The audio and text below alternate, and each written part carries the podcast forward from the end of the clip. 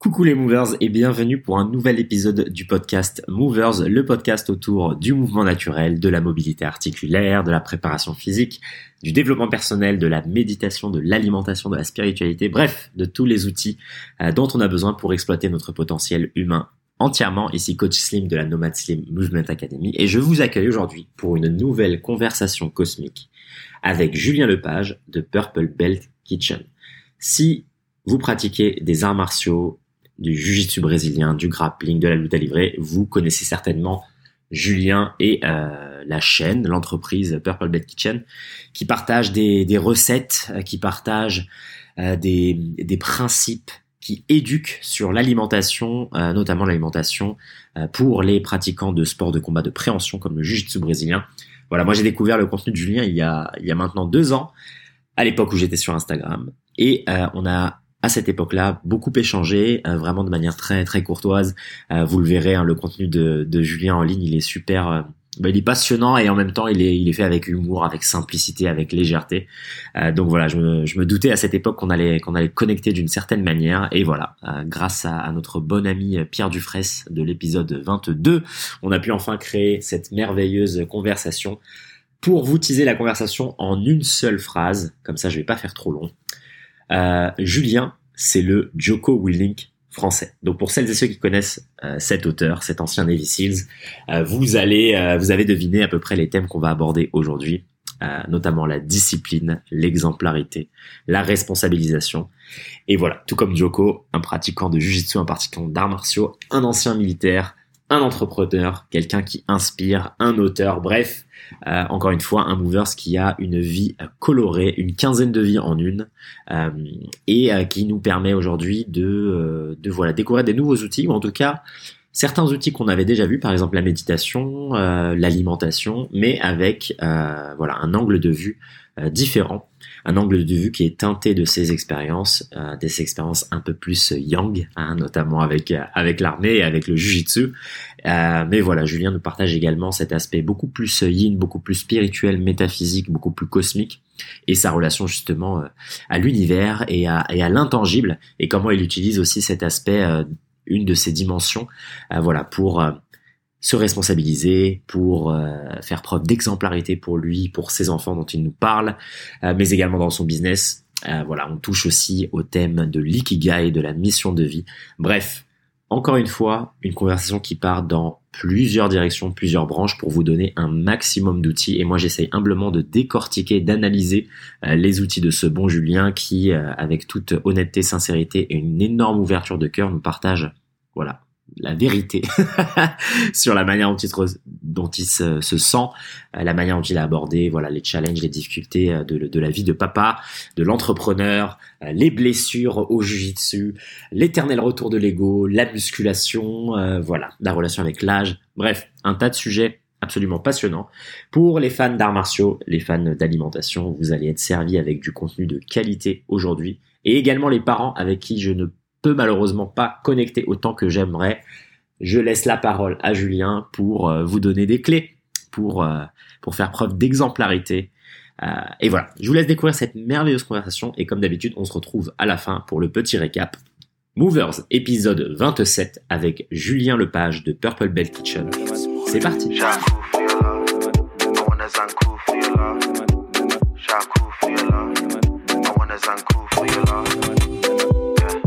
Magnifique. Ben écoute, ça fait super plaisir de t'avoir et que tout se soit agencé un peu euh, avec euh, quelques années de décalage au moment où on s'est, euh, on va dire, on a commencé à, discuter sur Insta et jusqu'à maintenant.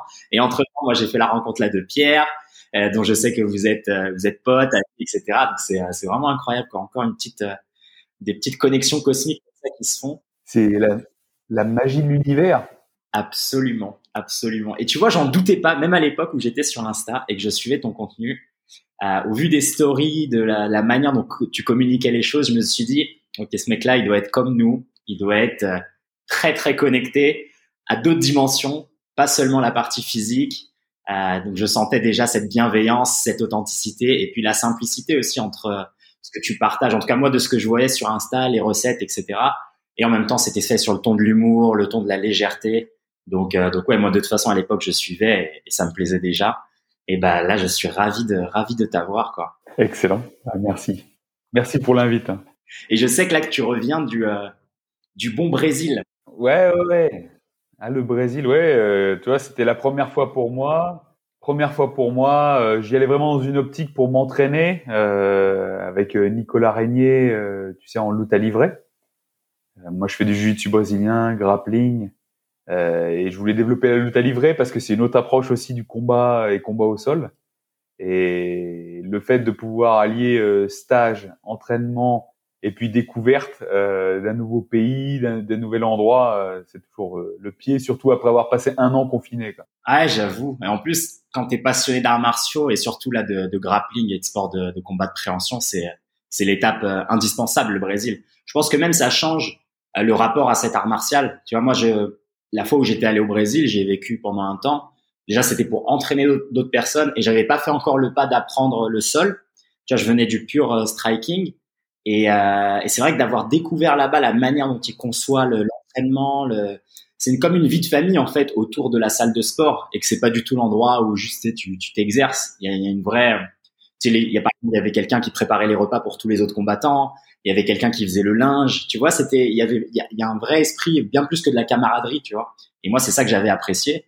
Et, euh, et, donc là, c'était comment chez Nicolas Régnier, parce que lui, c'est, c'est un Français qui, qui est là-bas, qui crée une salle. Est-ce qu'il y a quand même ce mix des cultures ou c'était quelque chose euh, un peu différent? Alors c'est un peu différent dans le sens où lui, ben, il est marié avec une brésilienne, il vit là-bas de, de, depuis quelques, il vient de s'installer il y a, il y a quelques mois et il crée sa salle dans Rio mais étant donné qu'il est connu, qu'il connaît beaucoup de gens, il va s'entraîner dans d'autres salles. Et pendant ce stage, il nous emmène dans tout, chez tous les gens qu'il connaît pour nous permettre de, de, de, partager. Et effectivement, dans ces salles, c'est là que tu vois que c'est l'esprit famille. Les gars sont là avant, ça parle après.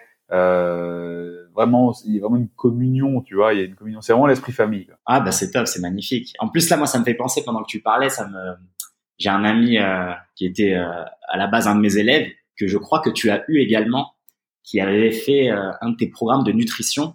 Et moi, je l'avais eu en, en, récupération, on va dire, euh, recovery de blessure, tu vois, post-blessure et en même temps préhabilitation pour le reste, tu vois. C'était une sorte de, on devait, on devait vraiment réparer la machine et en même temps euh, parler un peu de cette idée de conscience corporelle pour prévoir les dégâts à venir, tu vois. C'était un gars du pur jujitsu.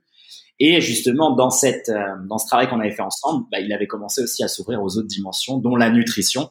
Et donc, il avait fait partie de, de, de ton programme. Et donc là, tu vois, toi qui voyages et qui t'entraînes, comment tu as pu lier les deux, les deux aspects que la pratique physique du jiu-jitsu avec l'alimentation et, et, comment ça t'est venu cette idée du, du Purple Belt Kitchen? Ah, alors, alors, en fait, tu vois, Purple Belt Kitchen à l'origine, ça va faire quatre ans que, que j'ai lancé ça c'est vraiment parce que je voulais à la base euh, tu vois, faire quelque chose qui me fait plaisir en dehors du, du de la vie que j'avais à l'époque. Parce que j'ai eu 15 vies, tu vois, là, j'ai j'ai 39 ans, j'ai eu 15 vies. Magnifique. Et à ce moment-là, je m'embêtais un peu et je voulais faire quelque chose qui euh, qui joigne euh, ma passion pour ce sport, le jiu-jitsu brésilien et les sports de préhension, hein, en l'occurrence, sport de combat, arts martiaux, et euh, ma passion pour euh, l'alimentation et la cuisine parce que j'adore cuisiner, j'adore j'adore la bonne bouffe.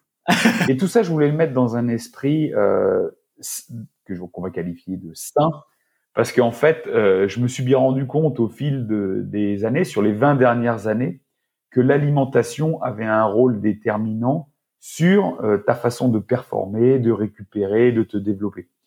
Et euh, donc, bah, j'étais ceinture violette à l'époque, et donc du coup, j'ai créé euh, Purple Belt Kitchen, la cuisine ceinture violette, vraiment dans l'histoire de partager des recettes euh, relativement saines.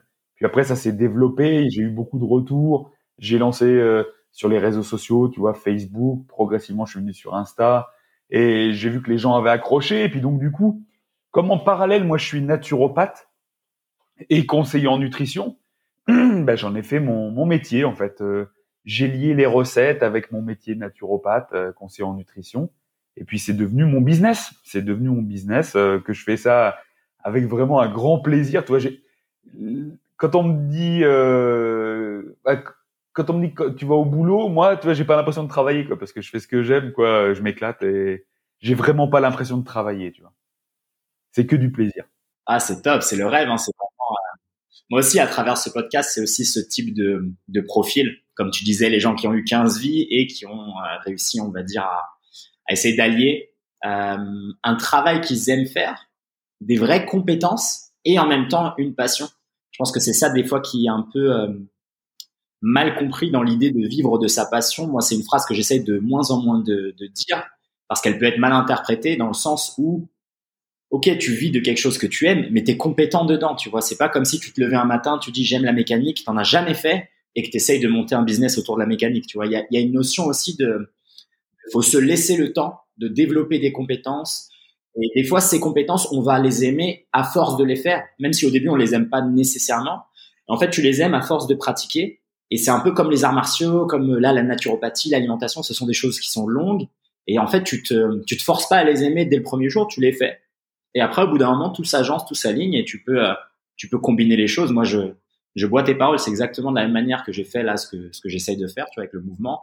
Je me suis pas levé à 8 ans en disant, ouais, je vais, je vais enseigner le mouvement, tu vois. C'est juste, euh, après 22 ans de sport et tout, bah, tu te dis, ouais, en fait, j'adore faire ça et donc, euh, partageons-le, quoi. Exactement. C'est le terme japonais ikigai.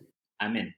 Et ouais, c'est ça. C'est là où tu es, on va dire que tu es compétent, euh, que tu aides les autres, qui te fait gagner ta vie aussi. Tu vois, quand tout se recoupe, euh, ben voilà. Par contre, j'avais lu que, et écouté quelqu'un qui parlait de et qui disait que justement, il fallait pas que ça vienne trop tôt dans ta vie. Tu vois, et justement que c'est ton expérience personnelle qui te fait arriver à ce point, à cet ikigai. Et moi, je suis, tu vois, à bientôt 40 ans, presque 40 ans, je suis, je suis en plein dedans. Et même, je me dis que ça peut encore, euh, ça peut même encore devenir encore mieux que ça, tu vois. Je me dis, j'ai l'impression d'être dedans, mais j'ai la, la, conviction intime que ça va être encore mieux que ça dans les quelques années à venir, tu vois. Donc ça, c'est bien quand tu as ce, ce, feeling, tu vois. Tu, tu...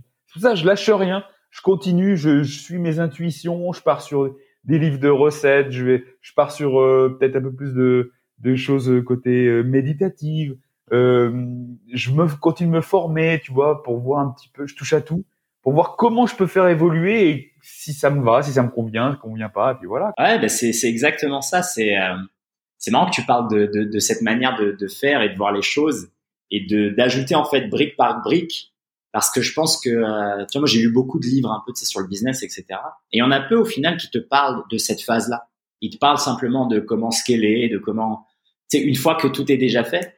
Alors que le plus, euh, le plus amusant, je pense, c'est la phase dans laquelle, euh, bah, moi aussi, j'ai l'impression de me, reconnaître là dans ce que tu dis, qui est, bah, ouais, tu vas un peu à gauche, tu vas un peu à droite, tu te dis, est-ce que j'oserais pas mettre de la spiritualité? Est-ce que j'oserais pas mettre de la, de l'alimentation?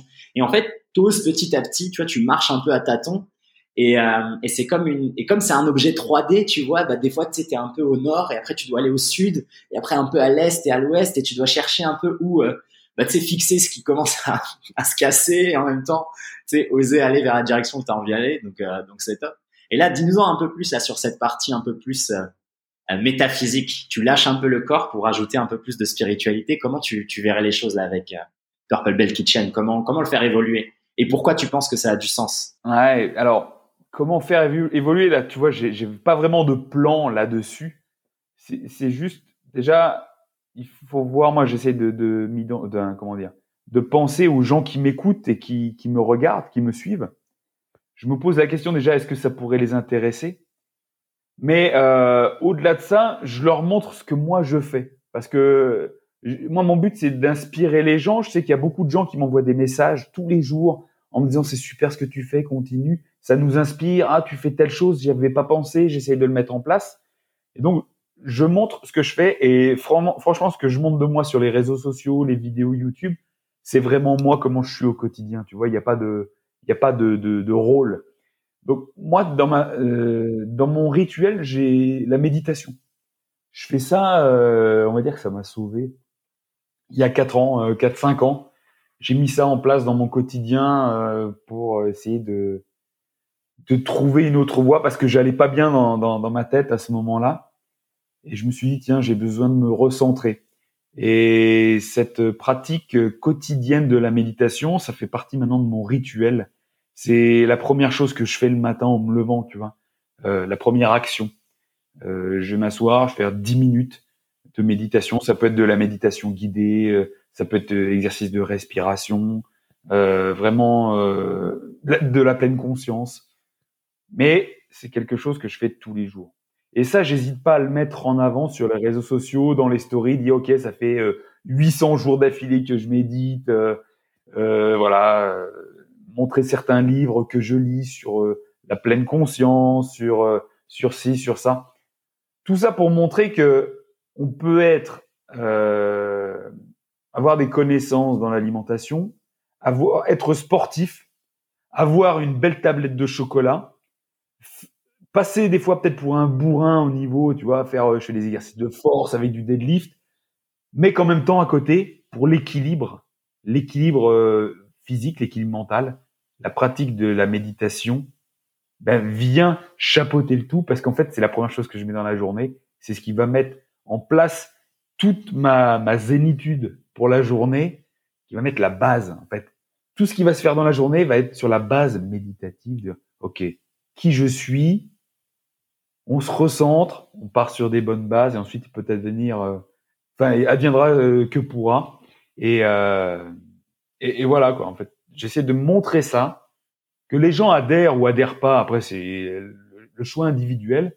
Ensuite, le fait de partir dans les choses un peu plus euh, métaphysiques euh, sur la connexion avec l'univers, euh, chose en laquelle je crois intimement, puisqu'en fait, de par mon expérience personnelle, il y a des choses qui se sont mises en place vraiment quand j'ai commencé vraiment à, croire et à m'implanter, à m'implanter dans cet univers, tu vois, je veux dire.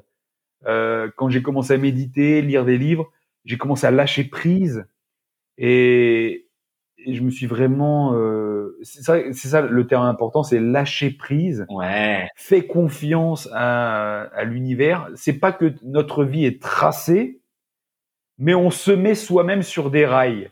Et à partir du moment où tu te mets sur certains rails j'ai l'impression que la vie ou l'univers on appelle ça comme on veut euh, t'envoie des signes pour te dire ok t'es sur le bon t'es sur les bons rails parce qu'il y a bien des fois où j'ai j'ai pas été sur les bons rails et là je peux dire que la vie m'a envoyé des grosses claques pour me mettre euh, en phase. Hein. Ah, c'est clair, je vois tes paroles. S'il y a bien, euh, on va dire, un métronome avec lequel on ne joue pas, c'est bien l'univers.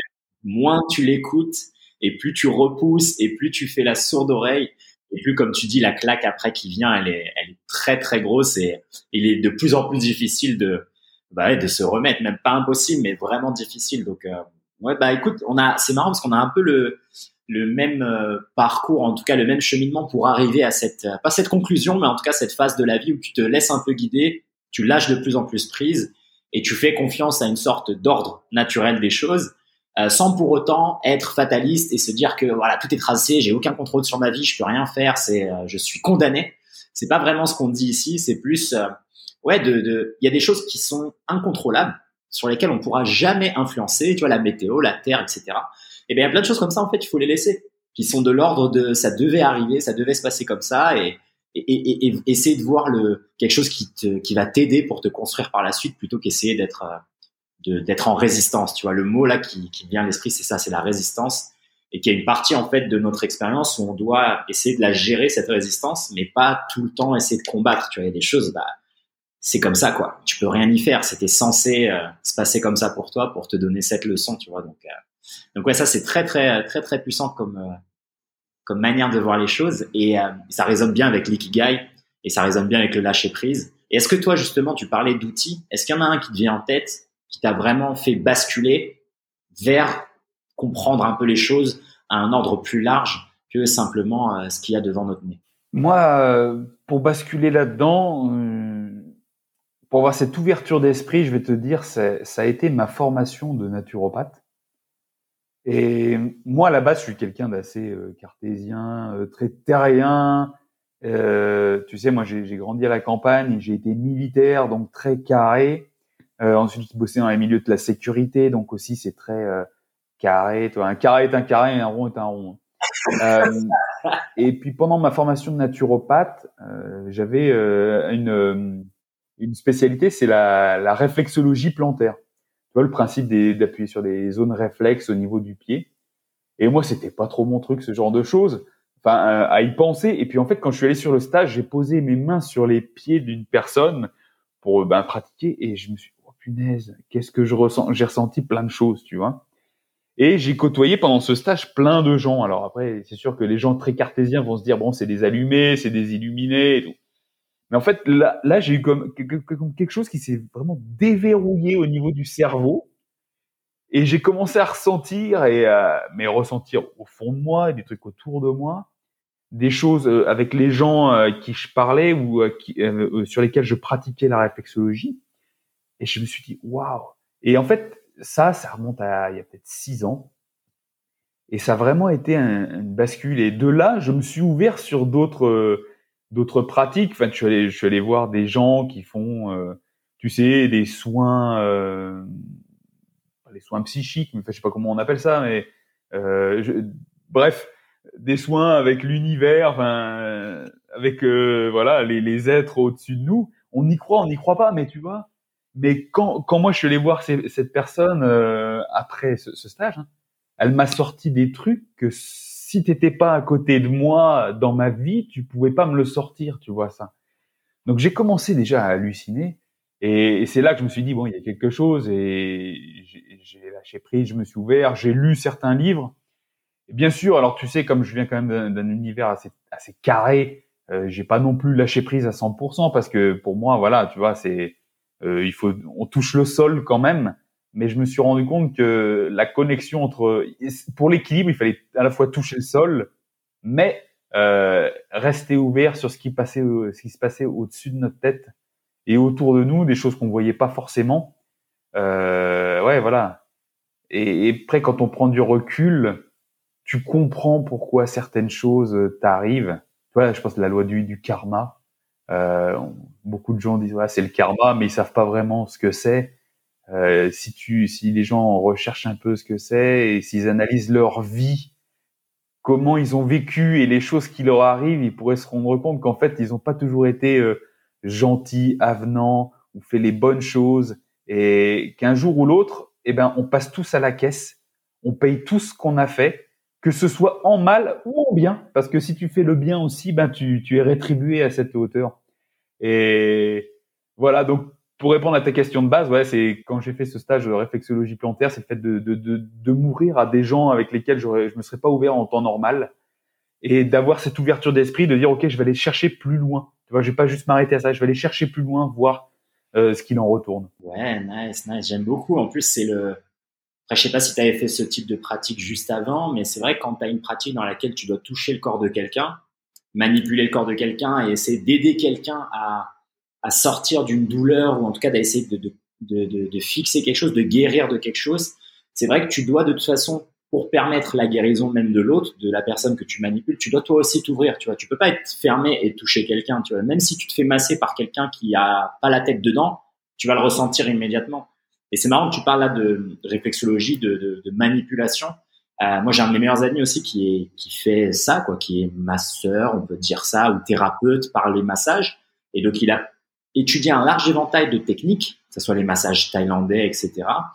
Et il, il, mentionnait à peu près la, la même chose, c'est-à-dire que à travers les mains, après que tu dises que ça soit de l'énergétique ou peu importe ou du magnétisme, c'est vrai qu'il se passe quelque chose et que tu arrives bien plus que, on va dire, la partie technique, tu vois, sur les tissus, sur les tendons, il y a quelque chose de ouais d'intangible en fait qu'on peut pas voir, qu'on peut pas mesurer et qui va permettre de, de, de lâcher prise, euh, peut-être de, de, de s'extraire, de voyager quelque part et euh, sans nécessairement avoir de termes ou de dire ou de jugement, tu vois, c'est pas nécessairement bien ou mal, c'est pas nécessairement religieux ou pas, tu vois, c'est c'est simplement lâcher quoi, lâcher la partie physique et comprendre qu'on est euh, qu'on est peut-être énergétique dans un corps physique et pas l'inverse.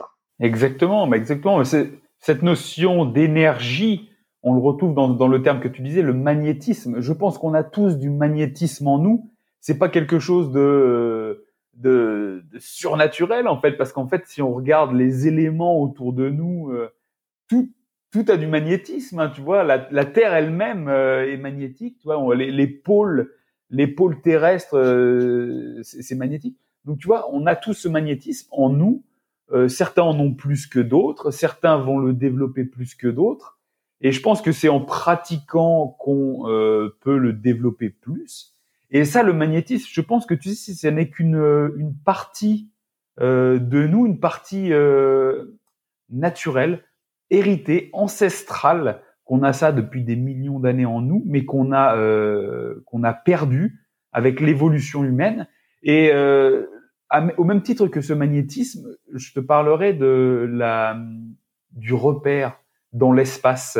Tu sais, maintenant on est tous avec nos GPS, mais je pense que avant on était plus on était plus relié à l'animal, plus relié à l'animal et, et les animaux n'ont pas besoin de GPS pour se repérer. Tu vois, je pense que ce cette orientation, on l'avait aussi naturellement, sans forcément se repérer grâce aux étoiles. Et, ça, on le perd. Et en fait, je pense que c'est quelque chose d'inné, qu'on a quelque chose très profond en nous, dans notre, cerveau, cette capacité à se repérer.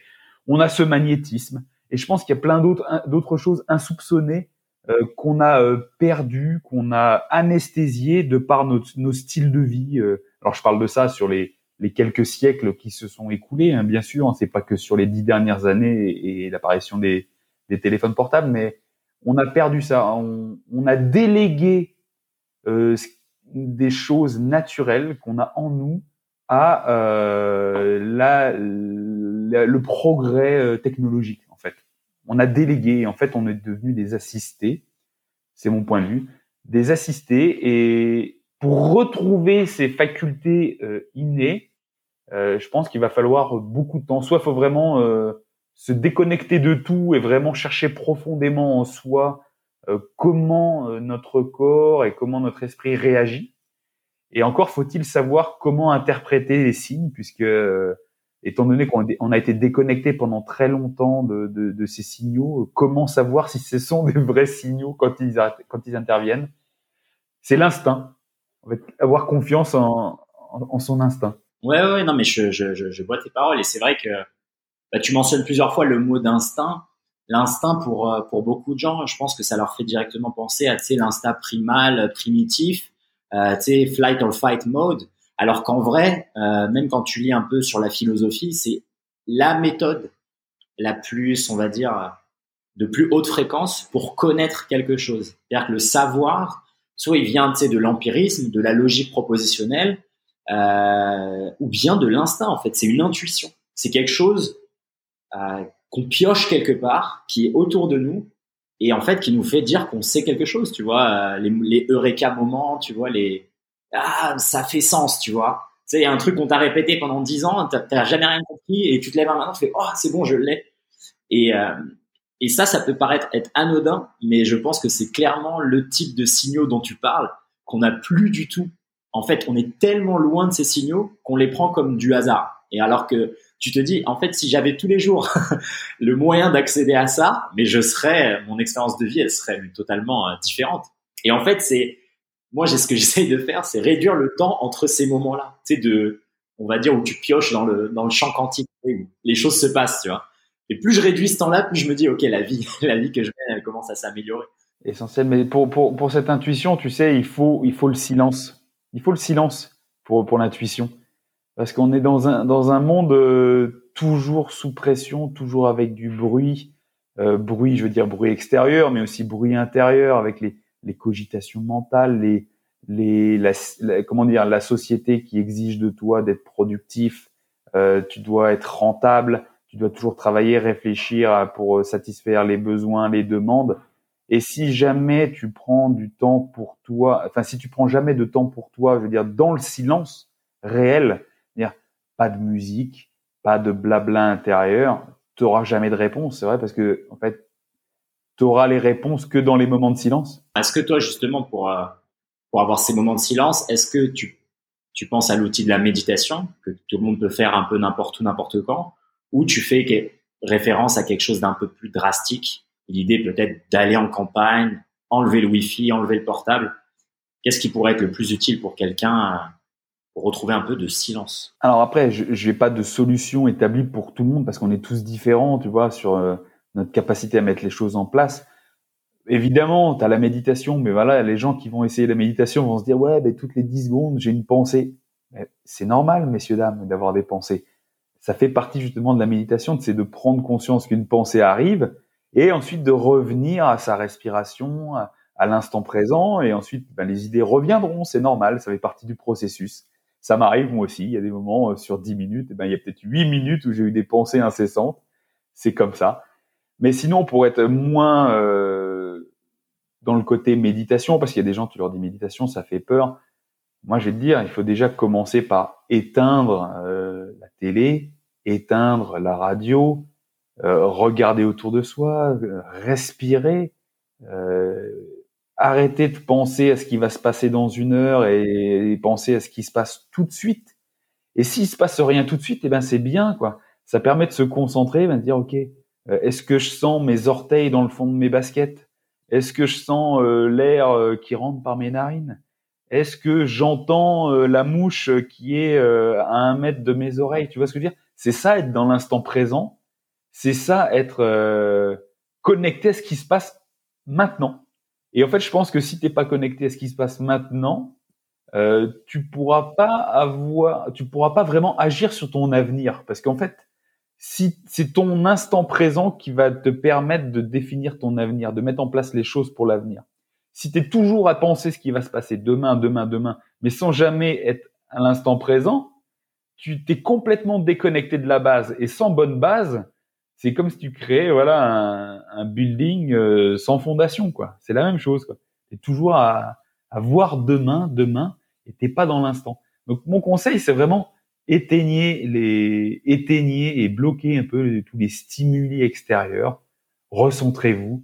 Juste pensez à respirer des fois ressentir la vraie température euh, euh, sur votre peau, euh, savoir s'il y a du vent, savoir ressentir le contact de vos vêtements sur vos sur votre peau, les bruits extérieurs, tout simplement. Rien que ça, c'est ça peut être de la méditation et rien que le fait d'être centré sur l'instant présent permettra d'avoir un cerveau plus connecté et d'avoir des meilleures réponses et des meilleures des meilleures solutions à, vos questions. C'est vrai que même avec l'outil de la méditation, tu sais, les gens vont se dire, bah, je vais télécharger une app. Moi, j'ai rien contre ça, mais c'est vrai qu'en fait, tu, comme tu disais au début, tu délègues aussi la méditation à un objet extérieur, quoi, à un outil. Et en plus de ça, tu sais, c'est le téléphone, donc il y a toujours l'écran, il y a toujours le visuel. Alors que, enfin voilà, quand fait le sang et comme tu disais, des fois, t'es même pas obligé de, de, penser et de, dédier du temps dans ta journée. Fais-le juste euh, dès que tu penses, quoi.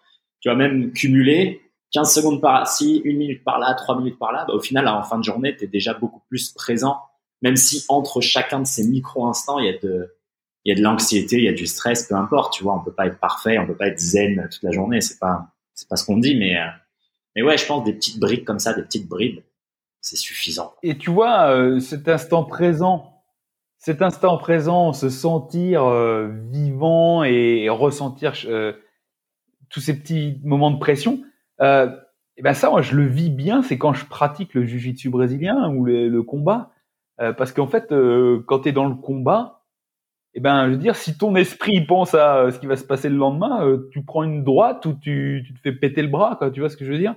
C'est ça. Moi, j'ai souvent tendance à quand, quand je tourne, quand je m'entraîne avec les gars, c'est de tourner les yeux fermés, tu vois, pour vraiment bien ressentir les la pression de l'adversaire ou même la pression sur la personne avec laquelle je m'entraîne. Euh, là où je mets mes mains, tu vois, sentir avec le kimono ou bien quand on est en, en, sans kimono, savoir où je tiens vraiment cette pression, la, pression, la sensation. Et ça, ça permet, c'est pour moi, c'est vraiment être dans l'instant présent, tu vois. Et, et, je pense que toutes les personnes qui pratiquent une activité comme ça, S'ils n'ont pas la, la, capacité ou la volonté de mettre en place la méditation ou autre, je pense que c'est aussi une bonne méthode de vivre dans l'instant présent. Tu vois ce que je veux dire? C'est euh, t'es dans l'instant. Alors je parle de sport de combat, mais ça peut être autre chose. Hein. Tu joues aux échecs, c'est pareil. Quoi qu'aux échecs, tu, tu, tu, penses à 15 coups euh, à l'avance, tu vois. Mais euh, surtout ce qui va être sport de contact, euh, activité physique, on est forcément dans l'instant immédiat si on recherche la performance, si on recherche la véritable performance. Absolument, ouais. Je pense que c'est l'élément euh, euh, qui est le moins mentionné de la performance, mais c'est ça, c'est la connexion en fait, c'est le mindfulness, d'être vraiment présent, ne serait-ce que même quand tu soulèves une barre ou quelque chose. Je sais qu'il y a beaucoup de gens, tu sais, qui font de la force athlétique et tout dans, dans les gens qui me suivent. Il y a beaucoup d'artistes martiaux également, mais pas mal de gens qui utilisent des barres, des anneaux, etc. Et, et j'en parlais avec euh, avec ma copine là à l'instant, tu vois, on s'entraîne ensemble et je lui dis, tu vois, en fait, il faut que tu oublies les reps oublie, oublie ce qu'on s'est dit qu'on allait faire. Là, c'est bon, tu commences, je sais pas moi, une série. Même si tu sais que tu dois en faire 8 euh, ou 10, c'est pas important en fait. Pense une seule, quoi. Pense la perfection sur ce moment-là. Pense le moment où tu mets la main sur la barre avant même de soulever, avant même de faire l'exercice. Rien que la mise en place de l'exercice, elle doit être faite en conscience. Tu dois, euh, pour moi, c'est du gain énorme en performance, surtout en prévention de blessures. C'est-à-dire que moi, je suis devant une barre qui est au sol, je dois faire un soulevé de terre, mais je me prends pas, tu sais, euh, le dos courbé à mettre les mains sur la barre. Je, je fais direct, mécaniquement, je plie ma hanche et je suis direct, en place, alors que j'ai rien dans les mains encore, tu vois. Mais je sais, mais quand je te dis au fond de mon cœur que ce moment-là, il me sauve d'une blessure. Quand je te dis je pourrais mettre ma main coupée, que c'est parce que je fais ça que j'ai pas de blessure, bien plus que d'autres éléments, tu vois, que ça soit, bah, j'ai mis le bon poids, etc. Non, je suis sûr que c'est c'est ce moment-là, c'est ce moment de petite respiration où je sens le métal sur ma, ma main, où je fais attention, ah bah regarde, je transpire pas, c'est bon, la barre va pas glisser. Tous ces petits moments d'attention qui est totalement présent. Et, et je pense que c'est un vrai gain dans la performance et aussi dans le plaisir que tu prends à l'activité physique. Et après, évidemment, là, pour rebondir sur, euh, sur ton, ton exemple avec le jujitsu, moi, ça me fait penser à, à Rickson Gracie et jujitsu invisible, tu vois, où tu sens les, les déplacements, le, presque t'entendrais même le cœur de l'adversaire battre. quoi. C'est vraiment ce type de sensation qu'il faut rechercher dans sa pratique physique. Et, et tu vois là-dessus, euh, parce que pareil, moi aussi je pousse pas mal la fonte, euh, soulever de terre, euh, euh, j'adore ça. Et c'est vrai que toujours dans le cadre de la performance et la prévention de blessures, euh, quand on parle de mindfulness, tu vois, l'instant présent, en fait je pense que c'est pas juste une rep après l'autre qu'il faut penser, c'est chaque microseconde euh, de ta pratique qui fait que tu vas être performant ou pas. Parce que même des fois, quand on est en, on, tire du lourd, euh, tu sais que des fois, tu as même ton esprit, des fois, qui peut partir sur une microseconde, il peut partir ailleurs, tu vois. Mais si tu es vraiment connecté à chaque instant, euh, et tu te focalises à 1000%, tu sais que tu peux péter des records, tu sais que ta, posture sera meilleure, et donc du coup, tu auras à la fois un, un, moindre risque de te blesser, mais aussi euh, une meilleure chance de performance. Ça, je l'expérimente, tu vois, à chaque fois que, que, que je m'entraîne, j'essaye vraiment de pousser cette euh, conscience de l'instant présent euh, dans justement la poussée euh, ou le contrôle musculaire, le contrôle des barres. Moi, j'ai beaucoup, enfin, j'ai beaucoup fait de musculation euh, sur les 20 dernières années. Et donc pour moi c'est vraiment très important euh, et surtout maintenant parce que comme je te dis je fais beaucoup de muscu sur des années mais je me je me comment dire si on regarde comment moi je pratiquais avant et comme beaucoup de gens pratiquent ils font juste euh, OK on leur a dit tu fais 10 répétitions ils font 10 répétitions mais en fait ils font 10 mouvements mais il n'y a pas l'intention ni la connexion cerveau-muscle ni l'intention d'être pleinement dans chaque répétition tu vois et c'est pour ça que des fois, le, les nombres de répétitions peut fausser en fait ta, pratique, puisqu'en fait, tu t'es plus, t'es es dans la, la répétition, c'est mécanique. C'est, tu vois, c'est, c'est, mais c'est pas vraiment volontaire. Moi, quand je dis volontaire, c'est vraiment tu agis consciemment sur toutes les phases du mouvement. Et je pense que c'est comme ça que tu as vraiment un meilleur développement. Après, c'est toujours assez difficile à faire parce qu'avec la fatigue euh, euh de l'entraînement, euh, on est d'accord. Mais euh, tu as besoin vraiment d'une bonne connexion. Et comme tu dis, je sais qu'il y a beaucoup de gens qui te suivent, qui sont euh, dans le calisthénique aussi. Euh, et, et, ça, bah, j'en ai fait un petit peu. C'est vrai que quand tu veux faire un, un back lever, un human flag, si t'es pas pleinement dans l'instant à te connecter euh, à toutes les phases de connexion du corps, dire ça va de la prise des doigts, des avant-bras, de la ceinture scapulaire, la ceinture abdominale, les jambes bien gainées, tout ça ben, si tu t'es pas connecté là-dessus, euh, c'est difficile. Alors c'est sûr qu'après euh, un certain nombre d'années de pratique, ça devient automatique, tu n'as plus y penser. Mais euh, si tu veux vraiment avoir un, agir de manière optimale et faire de la prévention de santé, euh, prévention de blessures, euh, c'est bien de, de, toujours être connecté à 100%. Alors c'est sûr, c'est ça demande de l'énergie mentale aussi, quoi, en plus de l'énergie physique. Exactement. Et, et, justement là, c'est je pense que c'est ça le point qui est très très important là-dedans, c'est que je pense pas qu'il faille avoir atteint en dehors de ta pratique physique un certain, on va dire, niveau ou d'élévation spirituelle. Je pense que c'est accessible à tout le monde de mettre cette intention. Euh, tu vois, faut-il encore accepter le fait que peut-être le chiffre que tu t'étais dit que tu atteindre, faudra le réduire par deux ou par trois? C'est-à-dire que tu peux faire 10 tractions. Et si je te dis, fais-en une, comme si c'était la dernière de ta vie, où tu mets tout, partout, tout est bien, tout est gainé, eh bien évidemment qu'une, en fait, elle te pompe énormément d'énergie, tu vois. Vraiment, en termes d'endurance, tu fatigues. Et, euh, et ça aussi, c'est quelque chose, les gens, ils refusent cette idée d'être fatigués simplement parce qu'ils se sont dit, OK, il y a un mois, j'en faisais 10, il faut que ce mois-ci, j'en fasse 15.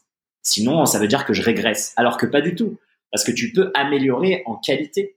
Et donc, le fait que le chiffre diminue, on s'en fout un peu. C'est une métrique de vanité, quoi. C'est ce qu'il y a écrit sur le papier. Mais ton corps, il sait pas ce que c'est. 10 reps, tu vois, il s'en fout. 10 pour lui, il sait pas compter le corps. Par contre, si tu lui donnes un stimuli qui est parfait, connecté, comme tu disais, t'as la connexion euh, cerveau-muscle, t'es présent, la respiration elle est au point, le gainage il est au point, et ben en fait, comme tu dis, la, la perf, elle, elle explose quoi. Tu te sens mieux, tu te sens vivant, et euh, mais voilà, faut accepter ce truc où tu dis ça demande.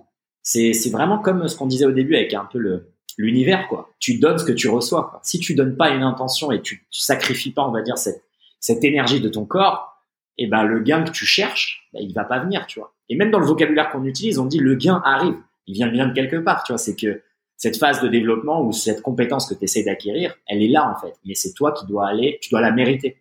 Et euh, moi, j'aime bien la, manière dont tu parles des choses, que ça me fait penser à, à, tout ce concept de je dois donner quelque chose pour mériter le, bah, déjà de jamais me blesser, de me sentir toujours bien, de gagner là où j'ai envie de gagner, parce que tu vois, les gens parlent beaucoup de, tu sais, du, du, on va dire, du psychosomatique, mais euh, somatopsychique, c'est, enfin, c'est pareil, tu vois, c'est l'influence du, tu vois, du, du, cerveau sur le corps et du corps sur le cerveau. Donc, si tu, tu sacrifies les bonnes choses, enfin, tu les mets en place correctement avec les bonnes intentions, tu auras des gains. Là où quelqu'un qui se sent pas bien dans sa tête, peu importe s'il va courir tous les jours, il va jamais maigrir en fait. Tu vois, c'est si tu te sens pas bien, ça va pas marcher, tu vois. Et ça, je pense que c'est important de le, le, mentionner dans cette histoire d'intention, quoi. C'est pas que du hippie wou c'est baqué par la science. Il faut, il faut, il faut donner quelque chose pour espérer avoir ce retour positif. C'est tout à fait ça. Et, je vais rebondir sur quelque chose que, tu disais, c'est le, enfin, sur le lâcher prise et l'ego, en fait. Et je pense qu'en fait, l'ego, empêche le, lâcher prise, euh, puisque euh, c'est euh, vraiment le côté comment dire? Je pense que ton ego t'empêche de lâcher prise et le fait de lâcher prise fait qu'en fait tu lâches ton ego. ça c'est important et c'est quelque chose qui dans la vie de tous les jours et particulièrement chez les sportifs, hein, l'ego c'est quelque chose qui ressort énormément qu'on soit dans les sports de combat, bah, c'est l'ego, c'est moi je euh, suis meilleur que mon opposant. Ou l'ego quand tu es dans la salle de muscu avec les poids et tu dis ouais moi je vais pouvoir porter euh, tant de fois tant de kilos. Et un, c'est le meilleur moyen de se blesser, bien sûr. Mais après, il y a aussi le côté positif de l'ego, je reviendrai dessus après. Et mais cet ego justement, euh, t'oblige à suivre des cadres, hein, des, des, lignes. Tu vois, on dit ok, tant de séries, tant de répétitions, tant de poids. Et donc en, en faisant ça, t'es plus vraiment dans euh, le développement qui veut que pour développer tes muscles, par exemple, il faut que ton corps soit soumis à un temps sous tension, un stress mécanique, un stress métabolique. Mais toi, dans ce que je viens de dire, temps sous tension, stress mécanique, stress métabolique, il n'y a pas de définition du nombre de répétitions, du nombre de, de, de, de, de série. C'est juste qu'il faut un temps sous tension important, et un stress mécanique, et euh, donc c'est le, le, poids que tu vas lever, et un stress métabolique, donc c'est l'accumulation de tous les, les, facteurs physiologiques qui vont se produire pendant ton entraînement. Mais ça ne veut pas dire qu'il faut faire 10 répétitions comme on, comme on se convainc. C'est vraiment dire, comme tu disais, l'effet, je vais faire une traction en connectant tout mon corps. En connectant tout mon corps, ben, je vais mettre mon corps sous tension et le fait de faire le maximum de répétitions possibles sous cette tension va générer bah, justement une résistance mécanique et l'accumulation de répétitions va générer une réponse métabolique. Et là-dedans, on est tous différents. Et pour quelqu'un, ça va être deux répétitions, pour quelqu'un, ça va être 25. Donc, les programmes tout établis, c'est un peu de la, pipe, hein, c'est du pipeau. Euh, je pense qu'il faut vraiment euh, regarder et tester et noter ces entraînements. Euh, la prise de notes, pour moi, c'est très important. C'est quelque chose que moi je fais depuis des années. Je note toutes mes séances que je fais, les poids, le nombre de répétitions. Et c'est pas pour dire euh, je suis un accro à savoir ce que je fais, c'est pour voir si d'une semaine sur l'autre j'ai une logique, euh, si je progresse, si je me sens mieux. Et c'est là qu'on voit en notant et en laissant euh, son corps digérer les nouvelles informations de, l'entraînement, c'est là que tu vois s'il a bien digéré ou pas. Quand je change de poids, quand je change d'exercice, de, nombre de répétitions, je sais qu'il me faut toujours une ou deux séances pour que mon corps digère cette nouvelle information. Et au bout de la deuxième ou troisième séance, il devient, il commence à devenir performant. C'est-à-dire que si je vais mettre des tractions, ça fait peut-être un mois que j'ai pas fait de traction, je vais remettre les tractions, je vais en faire des séries au maximum, et je vais être entre 6 et 8. Euh, trois semaines plus tard, je ferai des séries où je serai à entre 15 et 20 par série. Tu vois, parce que mon corps, il, a fallu le temps qu'il se remette dedans. Mais c'est pas l'ego. Avant de faire ma séance, je me suis pas dit, je vais faire 10, 15 tractions, et puis euh, mon corps est incapable de le faire, et je l'ai fait de manière complètement pourrie. En fait, c'est, je vois comment mon corps réagit, je donne bien sûr le meilleur de moi-même pour voir où j'en suis réellement, mais en, en ayant donné le repos et en laissant euh, l'information être digérée par mon corps et en y allant de manière progressive et toujours en donnant le meilleur de moi-même, sans établir de cadre, eh bien en fait, mon corps progresse. Voilà, tout simplement. Euh, et ensuite, pour rebondir sur l'ego qui lui peut être positif, eh bien en fait, euh, c'est-à-dire que des fois, pour franchir certaines barrières, on a besoin aussi d'être d'être verrouillé, de dire ouais, c'est moi le meilleur, je vais tout déchirer. Euh.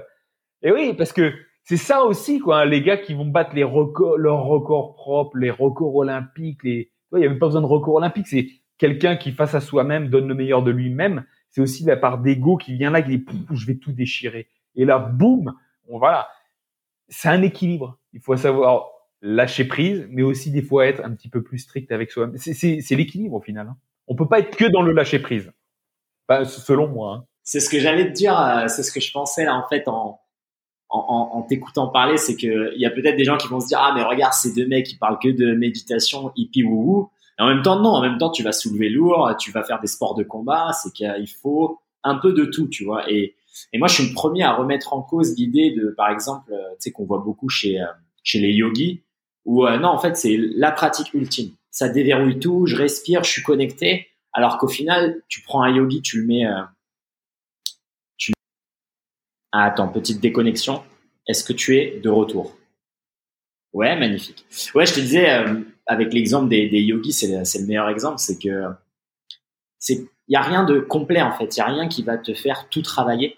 Et euh, je pense que c'est en ajoutant un peu de diversité, pas trop, pas en faisant n'importe quoi, mais périodiquement, peut-être avec euh, en regardant ses notes, avec une traçabilité. Tu dis, regarde, j'ai fait par exemple deux ans, je suis passé là-dessus. Peut-être je vais switcher vers une autre pratique ou peut-être euh, je vais ajouter une petite dose de ça et voir comment mon corps réagit. Est-ce que je peux maintenir mon niveau de force tout en ayant peut-être deux séances de yoga? Ou bien c'est détrimental, donc hop, je recommence, je retire, etc.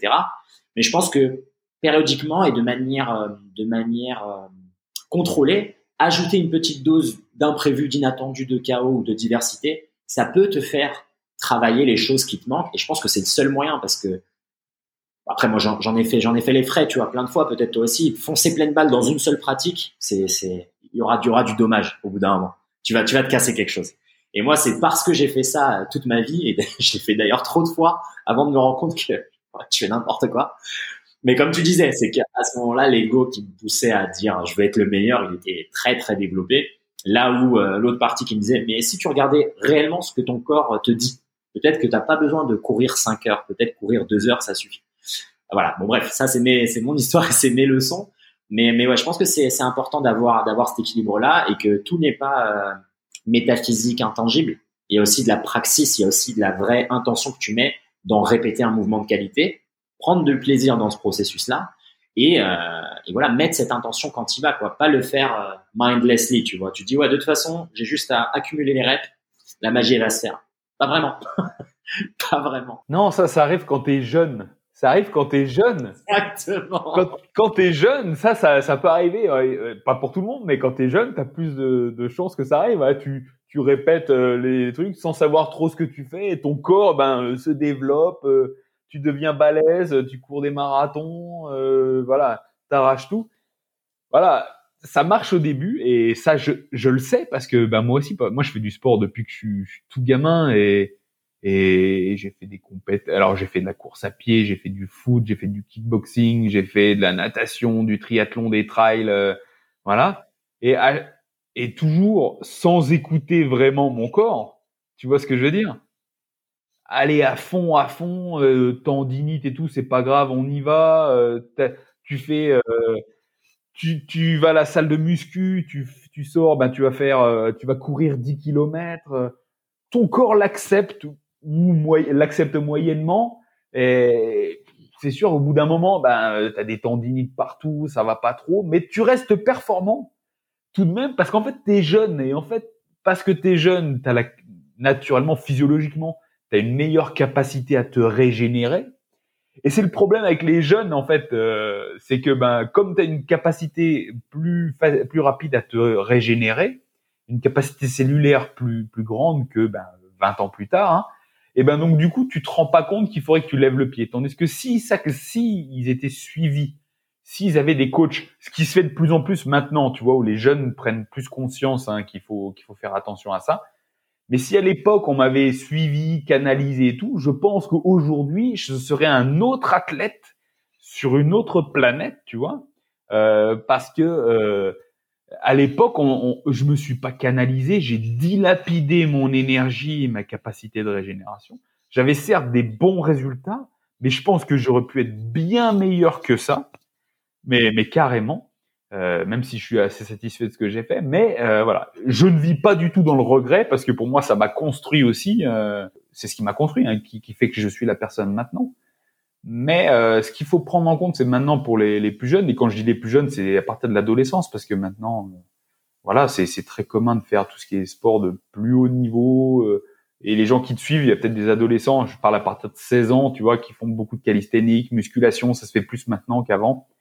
Euh, c'est oui, il faut savoir se donner, il faut lâcher les chiens, tu vois, il faut il faut y aller, mais il faut aussi s'autoriser le repos, s'autoriser la relaxation, la décontraction, parce qu'en fait c'est dans cette partie de décontraction, cette phase parasympathique de l'organisme, que notre corps se développe vraiment, qu'il emmagasine les nouvelles données pour mieux performer derrière. Donc euh, oui, c'est ça. Même si des fois, quand on est jeune, on se dit bah non, mais c'est bon, je suis pas fatigué, je peux continuer, je peux m'entraîner. Oui, il faut savoir aussi. Ok, prends un peu de, recul, regarde combien de fois tu t'es entraîné dans la semaine, à quelle intensité, quels nouveaux éléments tu as mis en place dans ton entraînement. Ok, ça fait beaucoup de choses en plus, peut-être. Alors laisse un peu de temps à ton corps pour digérer. Et c'est la même chose pour le mental. Quand tu apprends une nouvelle compétence, une nouvelle langue, un nouvel euh, exercice, et ben en fait, tu as besoin d'un peu plus de repos pour que ton corps le digère bien. C'est ça que les enfants ont besoin de beaucoup de sommeil pour la construction de leur cerveau. Tu vois ce que je veux dire? C'est parce qu'en fait, leur cerveau emmagasine tellement de nouvelles données qu'ils ont besoin de vraiment un repos optimal pour pouvoir emmagasiner et digérer ces données. Et ben c'est pareil pour nous, pour le corps, tu vois. Comme quoi, le, corps, et les, muscles et le cerveau, euh, c'est le même processus au final c'est une nouvelle information, digestion, restitution. Absolument. Bah, après, même, je pourrais même le, le mettre en corrélation avec ce que tu disais au début, par exemple avec la méditation, la spiritualité, la spiritualité et avoir accès un peu à, à ces autres dimensions. La première fois que tu l'entends, évidemment que c'est choquant, c'est effrayant, c'est du hippie wouhou, t'as pas envie de rentrer dedans. Mais c'est pareil, c'est parce que l'information elle est nouvelle. Et aussi, il faut prendre en compte que pour beaucoup de gens, ils commencent à entendre parler de, de, ce genre de choses à une certaine phase de leur vie, tu vois, soit après un gros traumatisme, une blessure, ou simplement après avoir déjà vécu, tu vois, une trentaine d'années. Déjà, c'est, moi, c'est vers là, tu vois, que tu commences à, à un peu entendre parler de ça. Et bien évidemment, tu as déjà pas mal de, de barrières, tu as déjà pas mal d'idées préconçues, tu as déjà pas mal de préjugés, et aussi pas mal de choses justement que ton ego essaye de maintenir. Il essaye de te protéger. Il essaye de dire non, on s'est défini sur cette identité, tu peux pas te permettre de lâcher ça parce qu'après on saura plus euh, on saura plus qui on est tu vois. Et donc c'est ça qui est effrayant. Et donc là pour le coup tu peux dire que cet ego là il va il va être un frein à ton développement ou à ton expansion et, voilà de la même manière que l'exemple que tu donnais pour les enfants c'est il faut se laisser le temps en fait de digérer les informations nouvelles peu importe la dimension. Parce que si on a vraiment le souhait de progrès, je pense que c'est ça qu'il faut, euh, faut peut-être, euh, je sais pas de quelle manière, peut-être la traçabilité, prendre des notes ou, avoir une saison dans la dans l'année. Tu dis voilà, le juin, juillet, je me prends tout le temps des vacances, je me prends tout le temps deux mois off, et tu sais mettre un peu une sorte de routine de de la même manière qu'on se met des routines pour nos entraînements, mettons des routines pour le repos, la récupération, l'assimilation, l'apprentissage des compétences, la détente. Tu vois, si tu as du mal à le faire un peu intuitivement au début, moi je sais qu'il est mon cas, tu vois, je, je me force à me dire non, là, ce jour-là, je fais rien. C'est, obligé. Parce que sinon, si je m'écoute, je vais tout le temps le faire, tu vois. Et donc, donc voilà, on est, personne n'est parfait, mais je pense que c'est bien d'avoir, d'avoir ces petites, euh, ces petits moments-là dédiés à la digestion, l'expansion, le, voilà quoi, le, la petite balade qui va faire en sorte que les idées, elles vont commencer à, à mûrir et à, et à s'entrelacer. Mais ça, c'est, très difficile. Hein. Euh, ça, ça, revient avec ce que je disais tout à l'heure. Tu vois, il y a tellement de, de, de stimuli extérieurs entre les, les, les, demandes de travail, les demandes euh, familiales, euh, la, rentabilité, la télé, euh, les impératifs qu'on s'invente. En fait, pour ce moment de repos, ben c'est ça, il faut, faut trouver le silence. Et euh, moi, je vais te dire, la plupart des gens que je suis ou, qui me suivent, et qui me disent, ah, ben, c'est bien beau tout ce que tu fais en, en recettes et tout ça, le même le mille prep, hein, tout ça pour gagner du temps, mais les gens me disent, mais j'ai pas le temps. J'ai pas le temps. Et tu vois, c'est ça le, c'est aussi rejeter, euh, je veux dire, la faute vers quelqu'un d'autre. C'est pas de ma faute, c'est la faute du temps. Tu vois ce que je veux dire? Mais on a tous le même nombre de minutes dans dans dans, dans la journée. Euh, oui, on n'a pas tous les mêmes situations, mais euh, alors je veux pas me la dilater, hein, mais moi, ça me fait vraiment marrer quand on me dit j'ai pas le temps. Et je vais te donner un exemple. Moi, euh, et c'est vraiment pas pour dire me mettre en avant, parce que je sais qu'il y a des gens qui font encore bien plus que ça. Mais euh, quand moi j'allais pas bien euh, dans, dans, dans ma vie, je, je venais d'avoir mes enfants. Je faisais un boulot, j'avais un boulot que, où je gagnais bien ma vie, mais que j'aimais pas du tout, ce qui m'a mis dans, dans le jus. Du coup, j'ai voulu changer. Donc, je, je me suis formé à la naturopathie, mais pendant que je bossais, avec mes enfants qui venaient de naître, vois, des jumeaux, hein, j'ai des jumeaux, donc c'est aussi un boulot. En même temps, je voulais toujours être en forme physique, donc je m'entraînais physiquement. Et euh, je faisais à côté aussi le jiu-jitsu brésilien. Donc ça donnait des journées où pour euh, réviser mes cours de naturopathie, je me levais à 5 heures du matin avant d'aider ma femme pour le réveil des jumeaux, euh, les préparer, des enfants en bas âge, hein, tu vois, changer biberon, tout ça. Ensuite, les poser garderie, prendre le bus pour aller bosser. Dans le bus, je bosse sur mes cours de naturopathie. Je vais bosser. Donc, il faut être performant dans son travail. Le midi, entre midi et deux, pendant ma pause, je descends m'entraîner au bar. Je reviens en bossant, je mange. Je reviens le soir, je suis dans le bus, je révise de mes cours de naturopathie. Tu vois, chaque, chaque moment est chronométré. Je descends du bus, je rejoins ma femme, j'aide un peu pour le repas du soir, ou je ne mange pas parce qu'en fait, moi, je vais partir m'entraîner au jiu-jitsu brésilien, et je reviens, il est 22h30, euh, où je me prépare à manger pour moi, où je mange, où je relis encore mes cours de naturopathie, nutrition et tout, et où je vais me coucher à minuit. Et j'ai répété ça pendant euh, plusieurs euh, mois, euh, même pendant deux ans, mais deux ans de préparation de cours naturopathie. Et alors, tu vois, ça fait quand même quelque chose de chargé. Mais quand quelqu'un me dit qu'il n'a pas le temps, alors qu'il n'a pas d'enfant, qu'il fait pas de sport, je rigole, quoi. Je rigole. Après, il faut se regarder dans la glace. Moi, même, même si je suis sur le lâcher prise, il faut être bien et tout, je suis comme quelqu'un de carré. J'ai une structure et je sais que quand même, il faut agir sur terre. On peut avoir l'esprit euh, ouvert, mais en gardant cet esprit ouvert, on peut se dire, oui, on a beau être ouvert, si on n'agit pas, il n'y a rien qui se produira. D'accord? À un moment donné, il faut sortir les doigts et il faut agir. Et si on se dit qu'on n'a pas le temps, c'est pas qu'on n'a pas le temps, c'est qu'on ne prend pas le temps, parce qu'on a tous le temps. Et après, c'est pas qu'une histoire de temps, c'est ça de volonté, de désir réel pour ce que tu veux faire. Et ce désir, c'est ce qui doit t'animer, c'est ce qui doit animer chacun de nous chaque jour. Euh, moi, si je m'entraîne, c'est pas pour dire euh, ben je m'entraîne pour m'entraîner. Si je m'entraîne, c'est parce que j'ai un but précis, parce que je désire le faire, je désire atteindre mon objectif et parce que j'aime ça. Et c'est parce que j'aime ça que c'est un vrai désir, tu vois. Si je me fais à manger, je prends le temps de me faire à manger. C'est parce que mon objectif, c'est de vivre le plus longtemps possible dans le meilleur état de santé possible, tu vois, en pleine forme. C'est mon objectif et préparation de mes repas, c'est essentiel. C'est essentiel pour atteindre. Ça fait partie de, ma stratégie. Oui les movers, j'interromps euh, le podcast pour vous signaler que c'est à ce moment-là qu'on a eu une grosse coupure dans l'enregistrement, mais euh, rien n'a été perdu.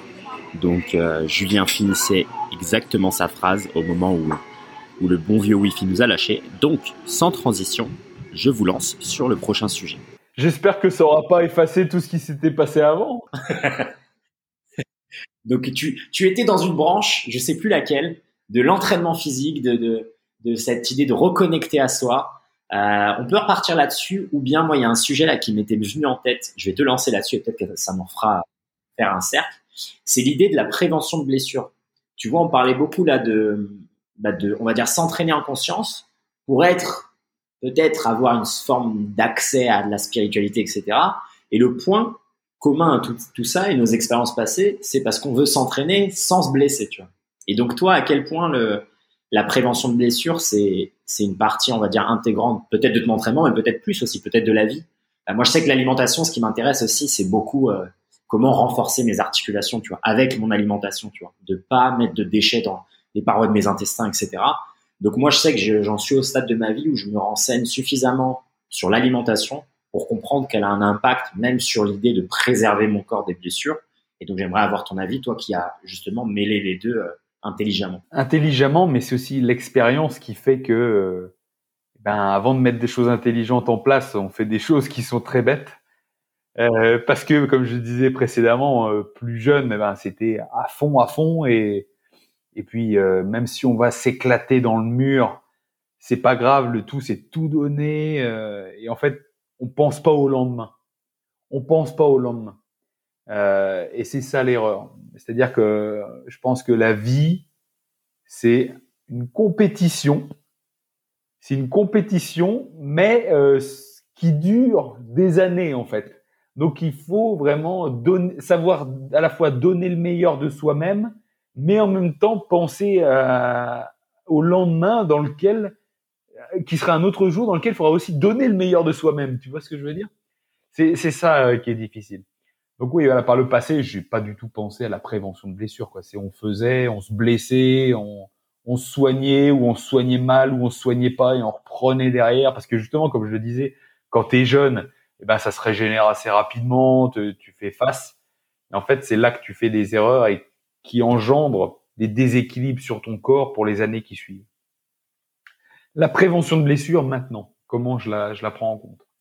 Alors déjà, je voudrais te dire, c'est que ça m'arrive de me blesser encore maintenant, parce qu'il y a des fois où j'ai pas assez réfléchi, mais c'est souvent par rapport à l'adaptation.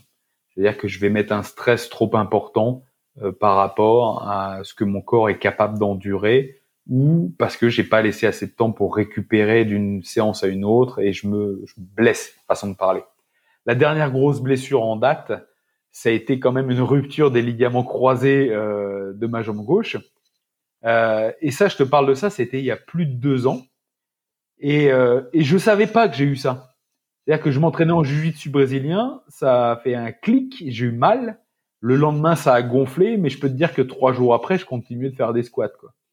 Euh, en pensant que c'est autre chose. J'ai pas consulté, rien du tout un an et demi après, voyant que c'était vraiment trop handicapant, parce que ça me, plus ça allait, plus mon genou sautait, plus je mettais de temps à récupérer, euh, moins je pouvais être performant. J'ai décidé d'aller voir un, vrai docteur et faire IRM et tout, et là c'était sans appel quoi. Il me dit il y a plus de ligaments quoi. Mais ma musculature faisait que mon genou tenait, tu vois? Mon genou tenait, c'est juste que des fois ça, dévissait, ça déboîtait et ça se remettait un peu tout seul. Alors bien sûr, un an et demi d'attente, ça lésé aussi mon ménisque externe. Donc tu vois, le fait de ne pas avoir agi euh, en amont fait que ben ça a dégénéré sur le ménisque. Tu vois, c'est ça, c'est ça l'ego. Ouais, je suis naturopathe, je suis bien, je vais faire, mettre en place mes protocoles. C'est pas, c'est pas les ligaments, mais en fait, si tu, on, ne vit pas à l'intérieur du genou, tu vois ce que je veux dire. Donc à un moment donné, il faut savoir faire la différence entre, oui, euh, je suis peut-être quelqu'un dans le naturel, euh, je me connais, mais en fait, je sais pas tout. Il faut reconnaître ça. On ne sait pas tout. Je me suis fait opérer suite à ça. Et en fait, j'ai répertorié tout ce que j'ai fait dans un protocole. Et j'ai mis en place un protocole pour moi-même pour la récupération, la régénération suite à cette opération. Et je l'ai fait ce protocole et il est même maintenant en vente sur mon site et j'ai des gens qui l'achètent qui, me disent c'est c'est le top puisqu'en fait ça aide à mieux récupérer euh, dès la sortie de l'hôpital. Et ce protocole, j'ai tout noté depuis un mois avant l'opération pour récupérer. Et maintenant, je vais rebondir sur ta, question sur la prévention, parce que c'est ça le but. En fait, dans ce protocole, j'analyse ma situation au moment de la blessure, donc deux ans avant. C'était suite à une période en fait où je préparais une compétition. Donc quand, quand on sait qu'on prépare des compétitions, ça veut dire qu'il y a une augmentation des niveaux des entraînements, que ce soit technico-tactique ou physique. Qu'en même temps, dans les sports de combat, il eh ben, faut que tu fasses un certain poids pour la peser, qui a lieu juste avant des combats. Donc en fait, j'étais en restriction calorique. Et même si la nutrition, c'est mon, c'est mon dada, eh ben, j'étais bien au niveau du poids mais peut-être que j'ai fait une trop forte restriction calorique par rapport à ma demande énergétique du moment, tu vois, en termes d'entraînement. Et tout ça cumulé sur un temps. Tu vois ce que je veux dire? Donc c'est l'accumulation de cette restriction en calories et qui dit restriction calorique dit aussi restriction micronutriments parce que c'est ça aussi on restreint les calories, on restreint l'apport alimentaire et donc du coup on restreint l'apport en micronutriments, donc tout ce qui est euh, euh, vitamines, oligoéléments, minéraux et autres. Pas que les macronutriments, protéines, glucides, lipides. C'est un tout. Et donc en fait cette restriction cumulée à l'accumulation d'entraînement et aussi peut-être au manque de repos et peut-être euh, dû à un surentraînement et peut-être un manque d'hydratation. Tout ça j'analyse dans mon protocole sur mon cas personnel, fait que ça a mené à la blessure. Donc en fait, la blessure, c'est pas que une chose, c'est multifactoriel. C'est multifactoriel. À part si tu es là dans une voiture, tout va bien et tu as un accident de voiture où tu es là, tu es là, tu tombes ou quelque chose te tombe dessus, ça casse, ça c'est vraiment l'accident. Mais l'accident, moi, en tournant, peut-être ma jambe a été mal positionnée et d'un seul coup ça a fait clic, c'est pour moi c'est pas une fatalité, c'est pas juste un accident. J'ai analysé que c'était le cumul. Peut-être que le fait d'avoir moins de micronutriments de manière répétée fait que mes ligaments étaient moins résistants ce jour-là et que l'accumulation de fatigue, l'accumulation d'entraînement a mené à cette blessure. Donc si on prend les choses à l'envers, ça veut dire que quoi qu'il en soit, où que nous en soyons dans notre préparation physique ou, euh, ou nos objectifs, il faut toujours veiller à avoir des bons apports en micronutriments, savoir s'octroyer le repos nécessaire pour permettre à nos cellules de se régénérer et de bien performer pour éviter ça. Voilà. C'est mon approche maintenant. C'est ce que j'ai essayé de faire aussi au moment où j'ai commencé un peu à, comme je te disais tout à l'heure, à comprendre que bah, l'entraînement c'est pas que bourriner, etc c'est essayer aussi de regarder même à des années après, en fait, pourquoi je me suis blessé. Pour, tu vraiment faire euh, presque le deuil de la blessure et arrêter de me dire que, bah voilà, c'est la faute, t'as pas de chance et que, euh, bah non, en fait, c'est que regarde ce qui s'est passé peut-être le mois d'avant, les trois mois d'avant, même l'année d'avant. Et que, comme tu disais au début, avec cette, euh, cette sorte d'agencement cosmique des choses, il y a rien de, de hasardeux, tu vois. Et, et, et moi, j'ai tendance à dire même que la blessure physique, c'est que le résultat d'une blessure, d'une douleur qui vient d'ailleurs, émotionnelle, psychologique, euh, peu importe. Moi, je sais que par exemple, euh, là, les cinq dernières années, je me suis blessé peut-être deux fois, tu vois. Et la, deuxième fois que je me suis blessé, c'était l'an dernier, préparation de combat aussi euh, pour le Muay Thai. Tout est parfait, à part une blessure justement émotionnelle liée à un drame familial que je choisis délibérément de ne pas adresser. C'est-à-dire que c'est même pas en plus moi, j'ai même plus l'excuse quasiment de ouais, mais je savais pas et tout. Non, en fait, je le savais. Et euh, je me suis même levé le matin et je me suis dit, ok, là tu sais très bien que si aujourd'hui tu y vas, demain ou après-demain t'es KO. Est-ce que tu le fais ou pas? Et comme d'habitude, bah il y a des il y a des douleurs ou il y a des choses dans la vie qui sont difficiles et sur le moment on n'a pas la capacité pour les encaisser ou pour les gérer. Tu vois, on n'est pas assez fort. Et donc moi j'ai fait le choix d'aller à cet entraînement et deux jours après évidemment à, à la coiffe des rotateurs qui, qui lâche. Tu vois. Et donc sept semaines de récup et tout. Et voilà. Et en fait, c'est que c'est émotionnel. Et, et c'est pas, enfin, tu sais, j'ai fait des pompes toute ma vie et tout. C'est pas cette pompe-là qui m'a fait avoir mal, tu vois. Ah non, c'était le truc euh, ab wheel, là, tu sais, les abdos là, avec la, avec la petite roue. Je le fais, je sens direct le truc qui lâche. Je fais, ok, c'est bon. Je sais que ça, ça, parce que moi j'en ai eu plein des blessures comme ça avant. Euh, dès que je l'ai eu, je me dis, ok, j'ai sept semaines de récup. Mais immédiatement, je me dis, ok, je sais en fait ce que c'est. Je connais trop cette zone-là, je l'ai blessé trop de fois pour euh, l'ignorer. Et je savais, en fait, je, je me lève après l'exercice, je me dis, voilà, tu savais t'allais avoir quelque chose, tu sais combien de temps ça va prendre, et puis voilà, bah maintenant, tu, tu, encore une autre leçon, quoi, pour te, comme tu disais, te, te rappeler cette humilité que tu ne sais pas tout. C'est pas parce que tu as passé les cinq dernières années à, à réparer ton corps et à, et maintenant à le maintenir en très bonne santé que tu sais tout, que tu es imperméable. Tu es juste meilleur à la gestion des choses, tu as plus d'outils, tu as plus d'expérience mais personne n'est parfait et, ça nous arrive à tous. Et je pense que c'est important d'être humble devant la complexité en fait des, choses. Quoi, c'est pas pas l'exercice qui t'a fait mal, c'est pas la prise de jujitsu qui t'a fait mal. On est des êtres multidimensionnels. Notre vie, elle, évolue sur plusieurs plans en même temps, même des plans dont on n'a même pas conscience, comme tu disais au début. Tu vois, pendant qu'on discute là, il y a plein de choses qui se passent et nos cerveaux captent d'autres informations dont on n'est pas au courant.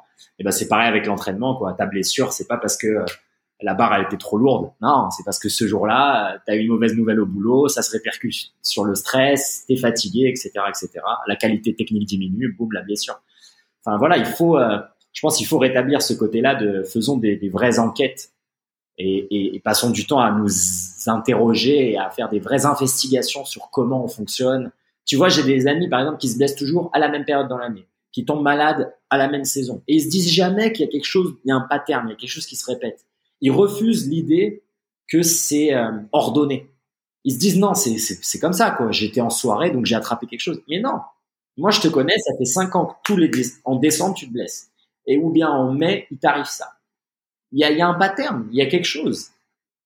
Tu vois, passer cinq secondes à, à noter ça et à regarder, et ben boum, tu te fixes. Oui, tu sais, la, chronicité des symptômes correspond à la chronicité du style de vie, tout simplement quoi à, symptômes chroniques et va une chronicité dans ta, ta façon d'être, ta façon de vivre. Et il suffit de prendre le recul pour s'en rendre compte. Et tu vois, des, des fois, on a tellement la tête dans le guidon qu'on s'en rend pas compte. Et, moi, dans ce que je fais comme métier d'accompagnement de, de, beaucoup de gens, et aussi, ben, j'accompagne des sportifs. Et toi, je te donne l'exemple. Hier, j'étais avec euh, une cliente à moi qui est, qui est euh, combattante MMA professionnelle et qui me dit, ah ben, euh, il m'arrive tel symptôme, ça m'arrive jamais. Ça m'arrive jamais. Mais oui, mais je suis là aussi pour aider les gens à prendre le recul pour analyser. Chose qu'on fait peu, tu vois, on s'analyse peu. Euh, des fois, il y a des gens qui s'analysent trop et eux, ils sont plus du tout dans l'action. Mais il y en a qui s'analysent pas du tout. Et moi, je suis là aussi pour aider les gens à prendre le recul et à s'analyser. Et je dis, OK, il t'arrive telle, telle chose, mais au cours des 10, 15 derniers jours, qu'est-ce qui a changé par rapport à d'habitude? Oh, bah, rien du tout. Mais en fait, quand tu parles avec les gens, après, d'un ce coup, ça, vient leur tête. Ah ouais? Mais c'est vrai, je suis passé de une heure à trois heures d'entraînement par jour. Ah, et puis mes entraînements, je les ai passés de euh, 10 heures du matin à euh, 20 heures le soir. Ah oui, c'est vrai, ben, j'ai bu euh, la moitié de ce que je buvais avant. Tu vois ce que je veux dire? Et là, tu te rends compte que, boum, tout de suite, ton corps te le fait payer. Enfin, tout de suite, toi, 10, 15 jours après, boum, ça vient ça vient. Mais aussi, voilà, il faut aussi prendre le recul. Qu'est-ce qui fait que, qu'est-ce qui fait en amont, qui fait qu'aujourd'hui j'ai tel euh, tel symptôme, telle chose qui m'arrive? Donc c'est pas qu'un symptôme physique, ça peut être aussi autre chose dans la vie. On parle du karma, tu vois, c'est un peu pareil. Qu'est-ce que j'ai fait avant qui fait que ça m'arrive maintenant? C'est aussi faut voir prendre le recul. Mais pour prendre ce recul, se poser la question et avoir la réponse, il faut aussi se déconnecter de tous les stimuli qu'on a tous les jours J'en reviens à la télé, les, les, les stimulations mentales, les demandes du travail, de la famille, tout ça. Et c'est pour ça que c'est important dans les rituels quotidiens de prendre du temps pour soi. Alors quand je dis prendre du temps pour soi, c'est pas forcément prendre une heure euh, ou deux heures. Ça peut être tout simplement prendre deux minutes et se poser euh, les mêmes questions tous les jours. Euh, qu'est-ce que j'ai fait? Qu'est-ce que j'ai fait de bien? Qu'est-ce que j'ai apprécié? Hein? Pour se recentrer. Et ne faites que de s'octroyer ce petit temps pour soi permettra d'avoir certaines réponses ou de s'auto-analyser. C'est pas c'est pas quelque chose de dire je prends une heure pour moi. Et si on prend pas ce temps pour soi pour essayer d'aller bien, comment on veut aider les autres, être bien avec les autres si on n'est déjà pas bien avec soi-même? Tu vois ce que je veux dire? C'est ça, c'est essentiel. Et ça, je me l'applique encore plus à moi-même, puisqu'en fait, c'est mon métier d'aider les gens. Tu sais, je me suis analysé, chercher quel est mon but dans la vie. Mon but dans la vie, c'est aider les gens. Mais comment je veux aider les gens si moi-même, des fois, je vais pas bien? Alors, je me sens obligé de, de me mettre dans les meilleures conditions tu vois, cette méditation le matin, prendre ces petits moments de calme. Euh, moi, j'ai des enfants qui sont très dynamiques et ça prend du bruit. J'ai besoin à un moment donné de dire, OK, OK, il faut que je m'isole un peu, cinq minutes. OK, on souffle. Parce que si je souffle pas, je suis sous tension, je vais être avec mon client derrière, ben, vu que j'aurais, je viendrai d'une période sous tension, je pourrais pas agir de manière optimale et l'aider à devenir la meilleure personne possible, tu vois. Donc, il faut que je sois moi-même la, meilleure euh, personne possible. Et ça, c'est pas de l'égoïsme, c'est pas de l'égocentrisme. C'est juste se respecter soi-même pour ensuite pouvoir respecter les autres. Je pense comme, comme ça. Mais il faut prendre ce recul. Exactement. Moi, je suis totalement d'accord. Et, là, ça, ça, je suis content que tu puisses partager ça comme toi aussi. Enfin, toi aussi, non, toi, t'es père de famille et que tu as des enfants et que tu as des jumeaux. Euh, moi, c'est la chose avec laquelle, comme j'ai pas d'enfants, bah, c'est très difficile de, de, partager ça quand quelqu'un me dit ouais, mais moi j'ai deux enfants à charge, etc. Moi, la seule expérience euh, de la relation parent-enfant que j'ai, bah, c'est être l'enfant d'un parent célibataire. Donc moi, je l'ai vu de mes propres yeux, quelqu'un comme tu disais qui gère, euh, tu sais, quatre cinq boulots, deux enfants à charge, toute seule, etc. Donc moi, je sais que c'est faisable, je sais que c'est possible, je sais que c'est réalisable. Mais quand tu le vis pas, c'est très difficile de le partager. Et, et, toi, j'aime ça, ça, ça me plaît là que tu que tu partages ça et que tu puisses montrer aux gens que ça demande pas, enfin, il y a, c'est pas, comment dire, pas impossible quoi. Tu vois, il y a vraiment cette idée de, on a la capacité de faire ces choses-là et de gérer. Tu vois, on n'est pas des êtres fragiles. On est, bah là pour en revenir avec ce que disait Pierre aussi, il y a moyen de, de renforcer quoi. C'est pas impossible mais c'est pas facile. Je vais te dire parce que là c'est vraiment l'expérience personnelle. Moi je suis pas très je suis pas très enfant à la base, tu vois, je suis pas trop euh, pour les enfants euh, ça c'est et, et, je me dis des fois ah, j'aurais pas les enfants, je pourrais faire comme Slim partir là-bas ou je pourrais faire comme un tel faire ça hein. mais en fait sans ces défis parce que pour moi les enfants c'est un défi quotidien, toi de gestion de gestion du temps, gestion des émotions, gestion aussi de, de transmission. Euh, et, et, c'est quelque chose où moi je me sens euh, en dehors de ma zone de confort, mais quotidiennement. Et je pense que c'est grâce à ça que je m'améliore en fait, que je suis devenu qui je suis aujourd'hui, parce qu'en fait c'est c'est des sans, sans être péjoratif, mes enfants vont agir comme des stress sur moi, et je suis obligé de m'adapter en permanence parce que j'ai des, des, objectifs qui, vont, qui sont bien au-delà et que sans ces stress-là, je me serais pas élevé à ce niveau. Et, et, je pense que ça va me permettre encore de développer, être euh, encore meilleur sur la gestion du stress, la gestion des émotions. Et puis, ça donne aussi euh, une bonne notoriété de dire, OK, et pour dire, et eh, les gars, vous dites que vous n'avez pas le temps, mais vous n'avez pas de gosse. Moi, j'en ai et j'arrive à le faire. Donc, euh, vous pouvez le faire. Tu vois ce que je veux dire? C'est aussi ça. Mais sans eux, je pense que je serais pas où je, je, je, je ne suis pas sûr que j'en serais là aujourd'hui, tu vois. Même si ça reste encore un défi quotidien, tu vois, pour moi dans la gestion. Hein. C'est pas facile, mais c'est pas impossible et rien n'est impossible. Absolument, ça me, ça me rappelle vraiment ce que ce que ma mère, me disait en, en permanence depuis en fait que j'étais euh, que enfant, c'est que euh, m'a jamais vraiment dit qu'on était euh, comment dire? Elle a, toujours dit qu'on était un vrai défi, tu vois, mais avec la, une sorte d'intonation qui pencherait vers le négatif, mais alors que c'est exactement ce que tu décris là, c'est qu'en fait, elle, elle devient beaucoup plus, beaucoup plus forte, mais elle sait qu'on est euh, qu'on est qu'on est stressant quoi, qu'il y a vraiment des demandes et que le fait d'accepter ce défi, accepter ce challenge et passer et, et, tenter de le réussir parce que c'est comme tu dis, hein, c'est du quotidien les enfants. C'est pas nous on était deux et je pense pas qu'on était très turbulents etc. Mais voilà, quand on a un qui veut aller à la danse, l'autre qui veut aller au foot, et après qui fait de la bagarre, et l'autre qui arrête l'école, et qui, enfin, tu sais, il y a plein de trucs à gérer, quand t'es toute seule, c'est très complexe. Et, euh, et, au final, voilà, des années après, quand chacun prend son indépendance, et eh ben, toi, en tant que personne, moi, là, les conversations que j'ai avec ma, avec ma mère, elles sont incroyables. Parce qu'en fait, tu te rends compte que c'est une personne qui a pris aussi des, des niveaux, qui a évolué sur tellement de dimensions, qui a beaucoup plus de couleurs que euh, bah, pourraient l'avoir d'autres parents ou d'autres d'autres humains. Et donc maintenant, les conversations que tu as, on va dire à, à fréquence vibratoire similaire, elles sont absolument incroyables parce que maintenant, tu peux apprendre l'un, enfin on peut apprendre l'un de l'autre, on peut partager nos expériences parce qu'on les voit maintenant que comme des expériences. Il y a presque, ou en tout cas la limite avec la, la relation euh, mère-enfant, elle, s'efface, elle s'effrite petit à petit pour laisser place à une vraie connexion une vraie connexion euh, d'humain à humain, une connexion de cœur, avec plus du tout, euh, enfin il n'y a jamais eu, mais il n'y a pas de relation de redevabilité, quoi. Il y a que de un amour inconditionnel et un partage. Et ça, c'est absolument incroyable. Et ça vient du fait que tu acceptes ce défi et que tu continues à, à essayer de, de, de t'améliorer au quotidien, quoi.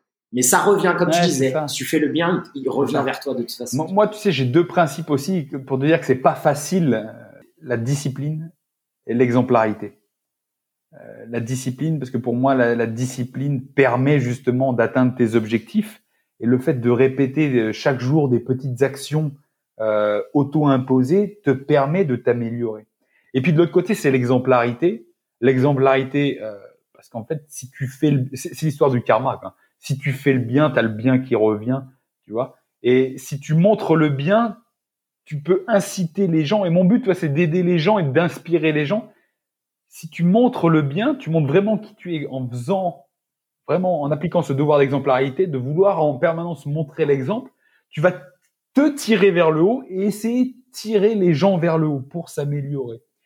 Et ça, en fait, euh, quand tu l'appliques avec euh, des enfants, mais là je parle avec les enfants, mais c'est aussi valable avec tous les gens qui me suivent ou que j'ai envie d'aider, en fait, tu en retires toi-même du, que du positif on pourrait dire que c'est aussi difficile parce que ce la discipline, toi, les trucs auto-imposés, c'est quelque chose qu'on s'impose, qui sont pas forcément euh, plaisantes chaque jour, tu vois. Donc ça peut être une contrainte. L'exemplarité, ben il y a des fois, je t'aurais bien envie de relâcher, euh, que ce soit peut-être sur la bouffe, sur le comportement, sur la euh, la façon dont tu t'exprimes, tu vois. T'aurais envie de relâcher. Mais en fait, à quoi bon, quoi? À quoi bon euh, si c'est pas on est sur sur terre pour un temps donné à quoi bon être là et être médiocre? Pourquoi ne pas essayer de donner le meilleur de soi-même? Tu vois chaque jour et je pense que c'est comme ça qu'à la fin avant de passer dans l'au-delà on pourra se dire ben, j'ai donné le meilleur de moi-même chaque jour et qu'au final ça rejoint ce que j'ai dit avant la vie c'est une compétition dans laquelle tu dois donner le meilleur de toi-même chaque jour sans forcément te détruire, tu vois. Et c'est pas facile. Et c'est pas facile. C'est des efforts. C'est des efforts. Et euh, je pense qu'il y a que dans l'effort qu'on se transcende aussi, quoi. Absolument. Absolument. Mais j'adore là cette notion d'exemplarité. Ça me fait penser à, un, bouquin de tête tu connais. En plus, il va peut-être faire le parallèle avec ton, passé de militaire de Joko Willink, tu sais, euh, qu'on entend souvent avec avec Joe Rogan, etc. Black belt aussi en jiu-jitsu, etc. Qui parle aussi de cette histoire que moi j'avais, dans, dans le bouquin, il en parle évidemment en mieux, mais la discipline égale la liberté. Et ça, moi, ça m'a, ça m'a, le moment où j'ai lu ça, je pensais avoir été discipliné toute ma vie, etc.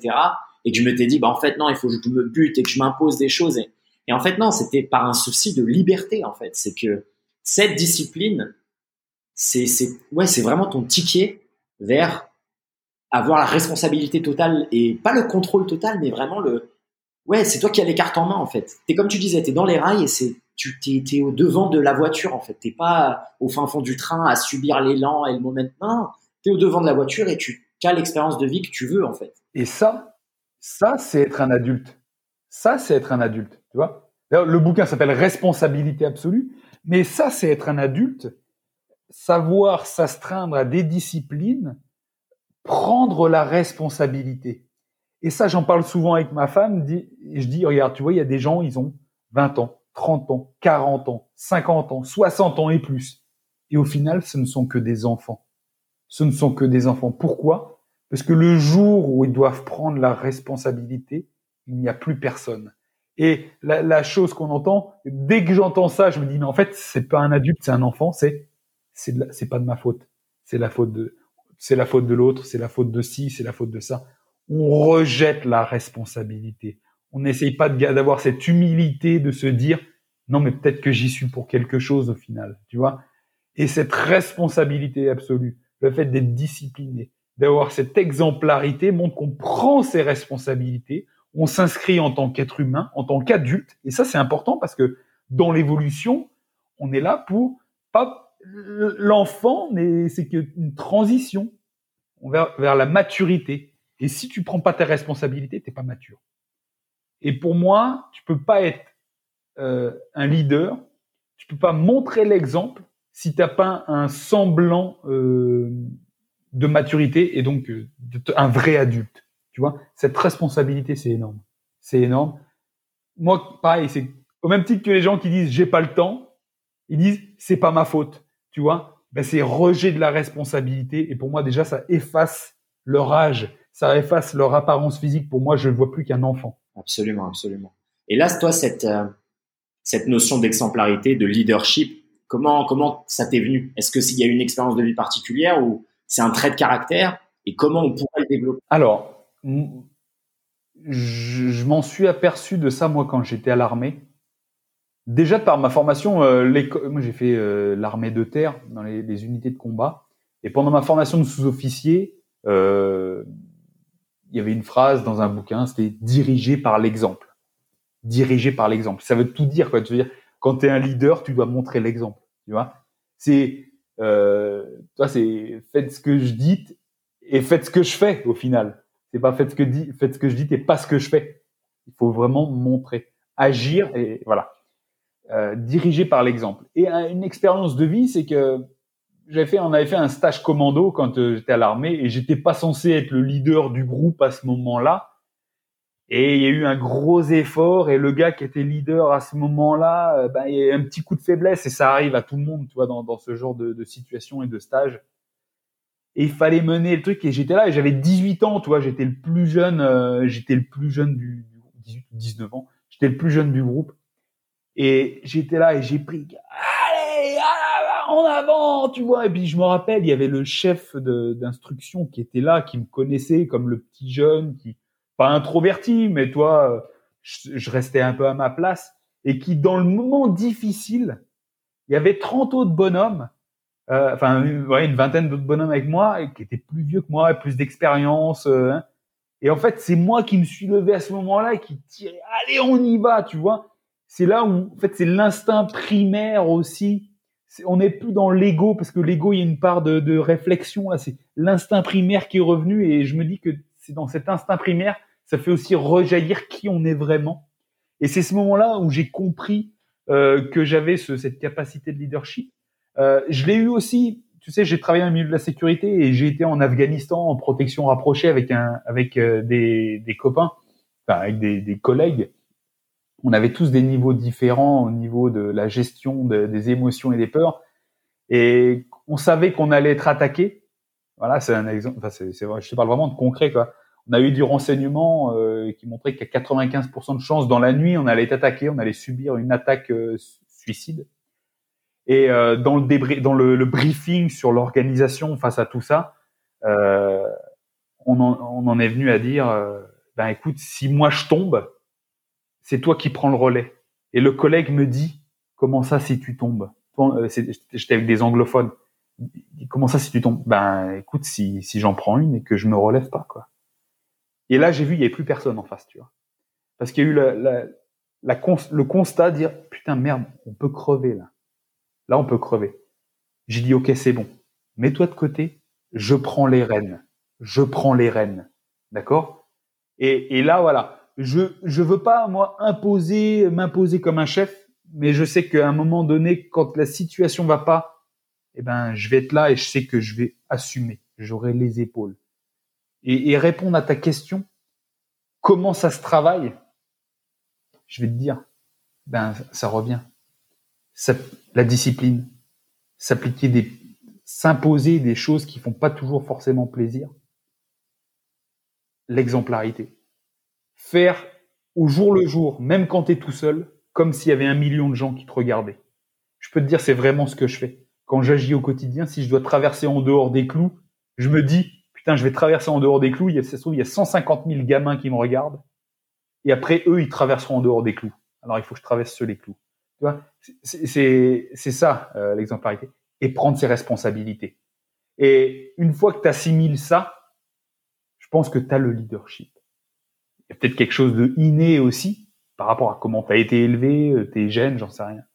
Mais si déjà tu t'appliques ça, ce sera beaucoup plus facile de prendre la tête, de prendre tes responsabilités et d'y aller, quoi. D'y aller.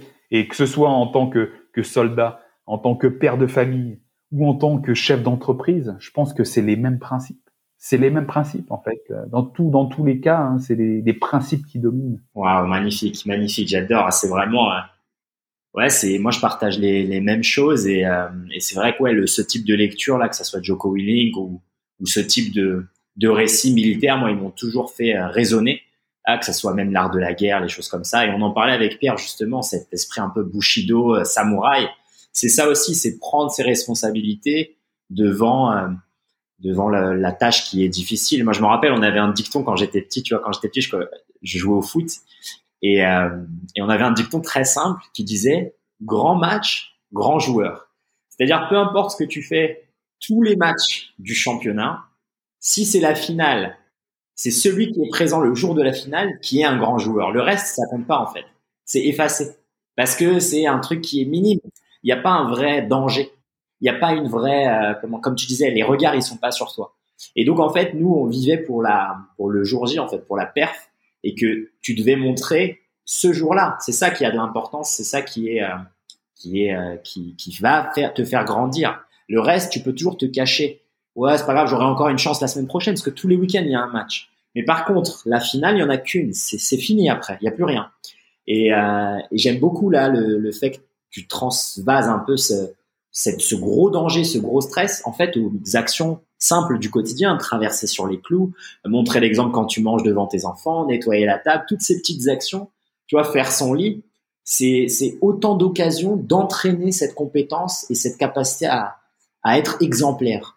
Et, euh, et moi, pour rebondir sur, sur, ce que tu disais, pour essayer d'aider aussi à, à peut-être ajouter un peu plus de clarté, pour moi, la manière dont je comprends les choses, ça ne veut pas dire être rigide, être froid, être stoïque au sens d'une pierre. Pas du tout. C'est simplement oser faire de ton mieux et oser être le plus vulnérable. Pour moi, c'est ça en fait, montrer l'exemple. C'est une énorme dose de vulnérabilité, quoi. C'est je me montre nu devant toi, quoi. Je me lève le matin, est-ce que j'ai fait mon lit ou pas, quoi? Si je l'ai fait, ouais, ok, tant mieux. Mais même quand je l'ai pas fait, bah, je t'ai montré ça, quoi. Tu vois, je me cache pas. Tu montres pas que quand tout va bien, tu montres tout le temps, en fait. Tu vois, tu oses être. Et, et, et je pense que c'est ça qui est important dans, dans ce que tu dis, quoi. C'est pas une façade. C'est vraiment faire l'expérience de la vie humaine, c'est prendre les rênes. Sans ça, mais ça compte pas, tu ne vis pas, c'est tout. Ouais, c'est vrai. C'est vrai, c'est vrai. Et, et, pour dire, mais aussi, tu vois, le fait de, se dire, euh, de devoir montrer l'exemple, c'est aussi euh, une aide. Le fait d'y penser, de dire, OK, je dois montrer l'exemple, c'est aussi une aide pour devenir meilleur, tu vois. Euh, comme tu dis, je me lève, je fais mon lit et des fois, je fais pas le lit.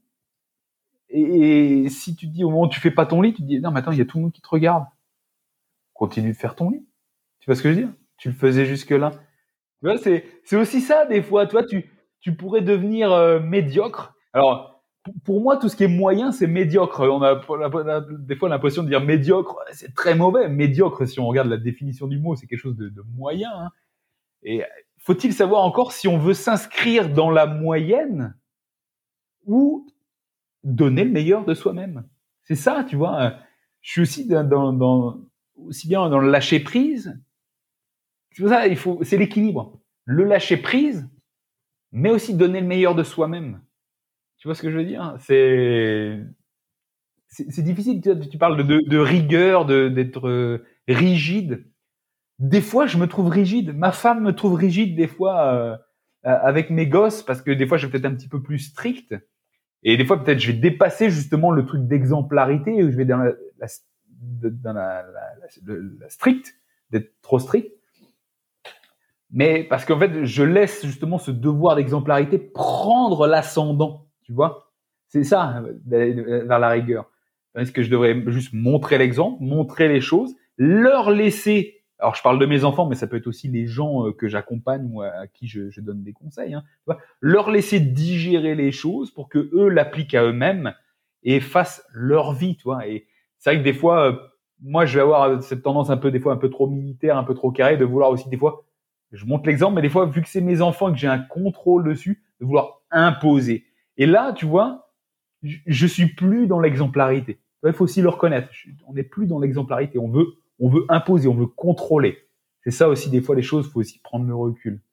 Là-dessus, moi, c'est, un défaut que j'ai aussi, euh, où je vais des fois peut-être un peu trop contrôler, que ce soit pour les autres ou pour moi-même. C'est des formations professionnelles aussi, mais il faut savoir s'en rendre compte et des fois prendre, prendre, un, prendre un peu de recul. Ouais, après, je pense que c'est particulièrement difficile avec les gens que t'aimes. Tu sais, tu veux vraiment le bien pour eux, et donc, tu as cette tendance, euh, la déformation professionnelle fait que tu as envie de, envie de l'aider et dire, ah, je te jure, fais quoi. Et au final, comme tu dis, quand la personne sera prête, par ton exemple, même si ça se trouve, ça va être dans 5 à 10 ans, ils vont grandir, ils vont se dire, ah, mais regarde, papa, il a toujours été comme ça. Et ben, naturellement, eux, ils vont être disciplinés ou ils vont se mettre au sport ou j'en sais rien. Et ouais, des fois, c'est des, des comme ça cumulés, quoi. C'est ça, des fois, tu vois, je vais m'entraîner, euh, j'ai ma salle à domicile j'ai ma salle à domicile, tu vois, parce que ça c'est un, impératif pour moi. Je dis aux enfants, bah, je vais m'entraîner. Si vous voulez venir vous entraîner, venez avec moi. Et je vais te dire, ils s'entraînent quasiment jamais avec moi. Quoi. Mon fils, quand ça, l'intéresse, des fois il vient, mais euh, c'est rare. Et mais je m'entraîne toujours avec la porte ouverte, c'est-à-dire que quand ils sortent, ils, ils passent et ils me voient m'entraîner. Alors peut-être qu'ils doivent se dire au bout d'un moment c'est un débile, c'est un taré. Toi quand ils vont être adolescents, ils vont se dire ouais c'est encore, encore l'autre euh, qui a pas de, qui a pas de cerveau, qui a que des muscles, tu vois. Mais peut-être que dans 20 ans, ils se diront, ouais, mais ils faisaient ça. Et au final, euh, ils se retrouveront, ils se regarderont dans la glace, ils disent, je fais la même chose que l'autre con, quoi, tu vois. Et j'espère que euh, ça va, ça va les marquer. J'espère que ça va les, les marquer. Et c'est du travail qu'on fait aujourd'hui qui paiera peut-être plus tard, pas parce que je veux qu'ils me ressemblent, mais parce que je sais que ce que je fais peut avoir un impact positif sur leur vie pas que sur leur santé, mais sur leur vie, parce que je sais que euh, ce que j'applique à moi-même, je sais là où ça m'a mené et j'espère le, le, meilleur, que ce soit pour mes enfants, mais aussi pour les gens qui me suivent et qui appliquent mes conseils, tu vois. Je sais que ça peut être bénéfique, donc euh, voilà.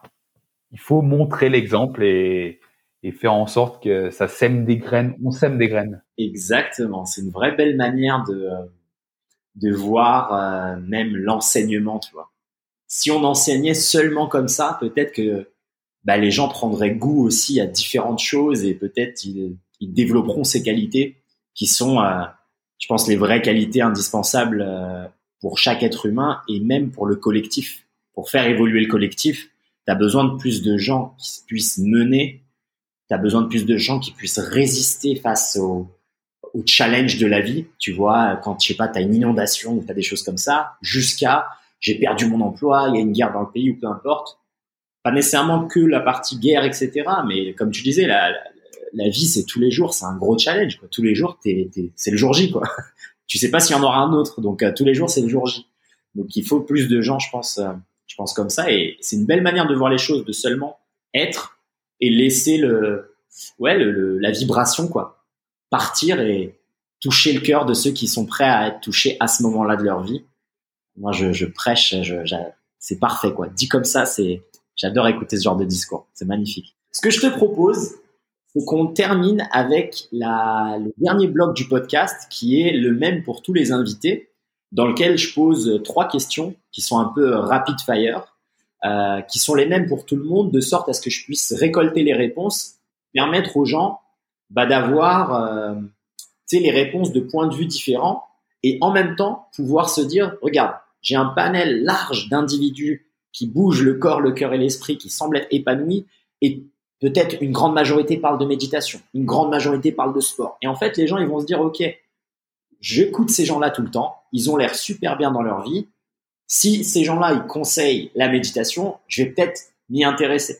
Là où, en fait, c'est avoir juste du marketing dans la gueule et, te vendre des trucs auxquels t'es pas sensible. Moi, j'adore là le podcast parce que c'est c'est une conversation entre amis à laquelle tu participes en écoutant et donc tu as juste les conseils de tes amis quoi. Et je pense que ça ça peut avoir plus d'impact et ça peut euh, toucher les gens et je pense que ça peut les aider à vraiment faire cette première étape euh, vers un changement et une transformation plutôt que simplement une entreprise qui a beaucoup d'argent et qui te bourrine un truc sur Facebook genre ah tu devrais télécharger cette application de méditation. Donc voilà, c'est pour ça que j'aime bien poser ces mêmes questions-là pour avoir une vraie euh, bibliothèque, une vraie boîte à outils gigantesque et les gens, ils peuvent piocher un peu, un peu ce qu'ils veulent. Ça marche, voilà un peu pour la présentation de cette dernière partie. La première question. Si tu avais un seul livre à offrir à quelqu'un, quel serait ce livre et pourquoi? Un seul livre, ça s'appelle Stratégie de prospérité de Jim Rohn. Pourquoi je le, je le recommanderais? Ouais, parce que en fait, c'est quelque chose qui, ben toi, stratégie. Moi, je suis très axé sur objectif, stratégie à mettre en place pour atteindre les objectifs. Et ce bouquin, ça parle de prospérité, mais prospérité, c'est pas que l'argent, c'est l'abondance, l'amour, la santé. On peut appliquer ça à tous les termes. Et à partir du moment où tu vas appliquer les principes dans ce livre, je peux te dire que tout arrivera de bien dans ta vie. Et si je te le dis, c'est parce que ce bouquin, je l'ai lu et relu et appliqué, parce qu'il faut tout ce qu'on lit, il faut lire, mais mettre en place, il faut agir pour avoir les résultats. Et ça, ça marche. Magnifique. Est-ce que tu peux nous dire à quelle phase de ta vie tu as découvert le livre et peut-être comment et, euh, et comment tu as pu implémenter les choses? Euh, Ce livre, je l'ai... Euh, alors, c'est-à-dire que j'ai un copain qui m'a... dans la muscu, tu vois, mais qui est aussi chef d'entreprise et qui m'a dit Julius, tu devrais lire des bouquins de développement personnel, chose que je lisais pas avant. Et il m'a orienté vers des bouquins, tu vois, comme euh, Père riche, Père pauvre et autres. Et j'ai rencontré euh, Jim Rohn et il m'a dit ok, essaye ce bouquin. Et donc ça doit être un des dans les cinq dans les cinq premiers bouquins de développement euh, personnel que j'ai lu. Et ça a vraiment mis un tournant. Et c'était juste au moment où je lançais Purple Bell Kitchen. Tu vois, donc ça m'a permis aussi de, de voir, d'avoir une vision sur l'avenir, sur ce que je voulais vraiment mettre en place et comment le mettre en place. Euh, voilà, c'est intervenu comme ça. Euh, quelqu'un qui m'a conseillé de lire des bouquins de développement personnel, chose que je ne faisais pas. J'ai fait, j'ai mis en pratique et ça marche. Ah bah magnifique. J'espère qu'avec ton récit, tu vas pouvoir inspirer d'autres gens à faire la même chose.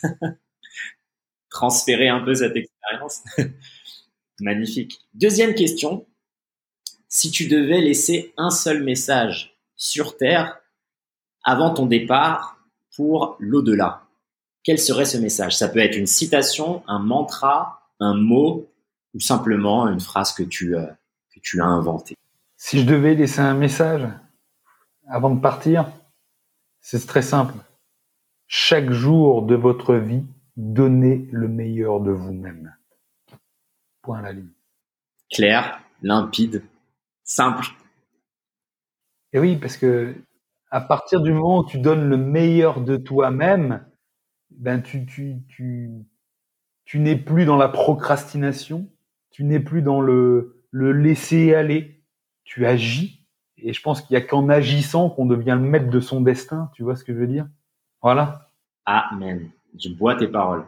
Il y a que ça qui compte au final, même pour faire le parallèle avec le sujet euh, sur l'exemplarité. Il y a que ça qui compte. Tu peux avoir toutes les idées dans ta tête et toutes les bonnes paroles. Si tu ne fais pas, ça compte pas. C'est tout. Il n'y a pas de secret.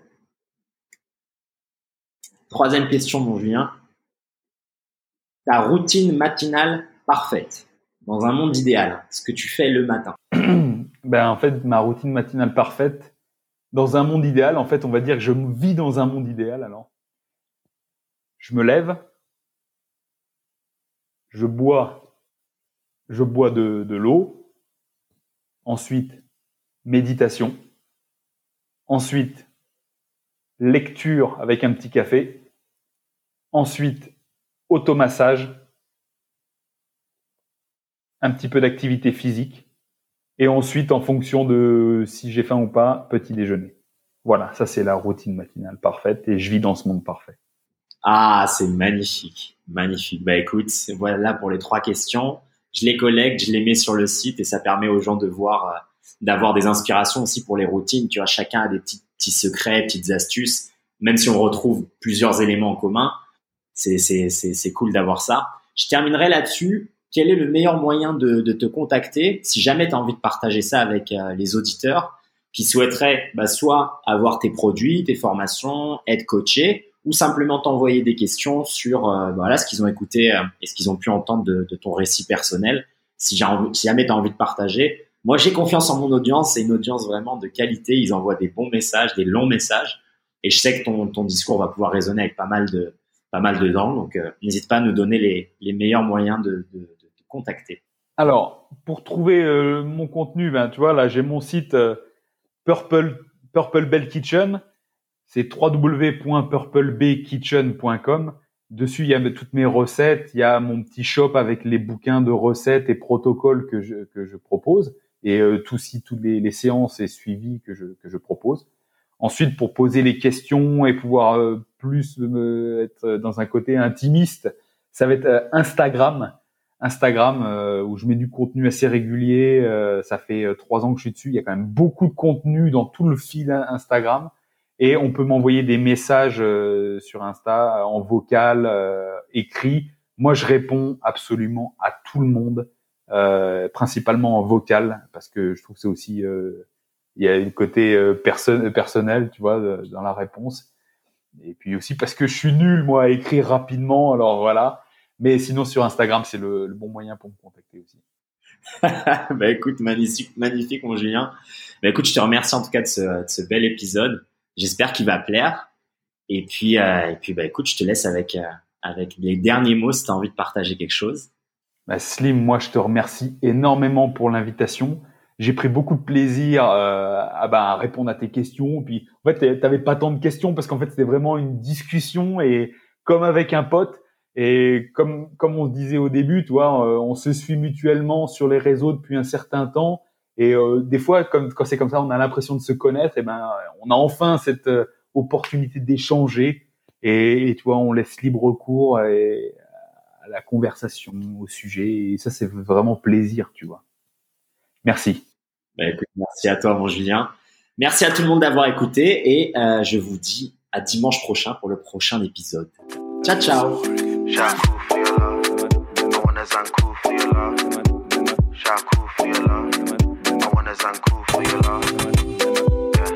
Ouh oui les movers, une bien belle conversation cosmique qui je l'espère vous aura inspiré à bouger votre corps, votre cœur et votre esprit. Comme d'habitude, vous pouvez retrouver les notes, les ressources, les liens, comment accéder à l'invité directement en cliquant sur le lien dans la description qui va vous emmener à une page sur mon site dans laquelle euh, vous allez retrouver tout le résumé de l'épisode, toutes les différentes thématiques qu'on a abordées, mais aussi le livre conseillé par l'invité, sa routine matinale parfaite, les différents liens pour accéder à son contenu et le contacter. Donc je vous invite à cliquer sur le lien dans la description.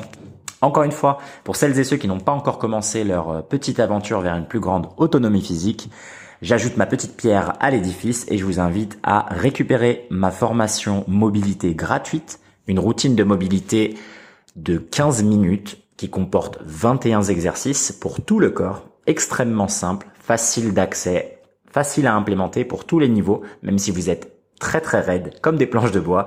N'hésitez pas à récupérer cette routine entièrement gratuite qui, je l'espère, va être un premier pas vers une plus grande autonomie physique pour regagner le contrôle de votre corps, gagner en conscience corporelle, implémenter une routine matinale positive dans laquelle vous allez bouger chacune de vos articulations dans des micro-mouvements très très simples pour petit à petit gagner en amplitude de mouvement, enlever les raideurs, enlever les, les douleurs, absolument sans équipement à faire à la maison sans aucun problème. Donc je vous invite à récupérer votre routine de mobilité gratuite en cliquant sur le lien dans la description.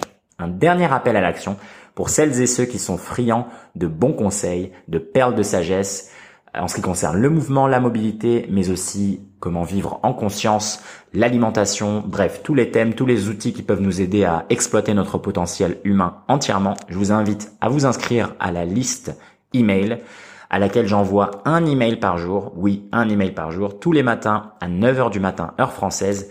J'écris un long pavé, je vais être honnête, dans lequel je partage différents outils, différents principes, que ça soit de la, philosophie, des protocoles d'entraînement, euh, sur l'alimentation, sur la mobilité, le mouvement. Bref, une vraie bonne dose de mouvement quotidienne et j'espère avec euh, cette manière de communiquer vous inspirer à tous les jours gagner en conscience corporelle et vraiment vivre une meilleure expérience de vie euh, sur Terre. Voilà, encore une fois entièrement gratuit donc n'hésitez pas si ça vous intéresse et si vous aimez la lecture. Encore une fois les movers, je vous remercie de votre attention, du temps que vous me m'accordez, de l'intérêt que vous portez à euh, ma discipline et à tout ce qu'elle englobe. Je vous dis rendez-vous à dimanche prochain pour le prochain épisode du podcast. Comme d'habitude, abondance, gratitude et bienveillance les movers. Ciao ciao.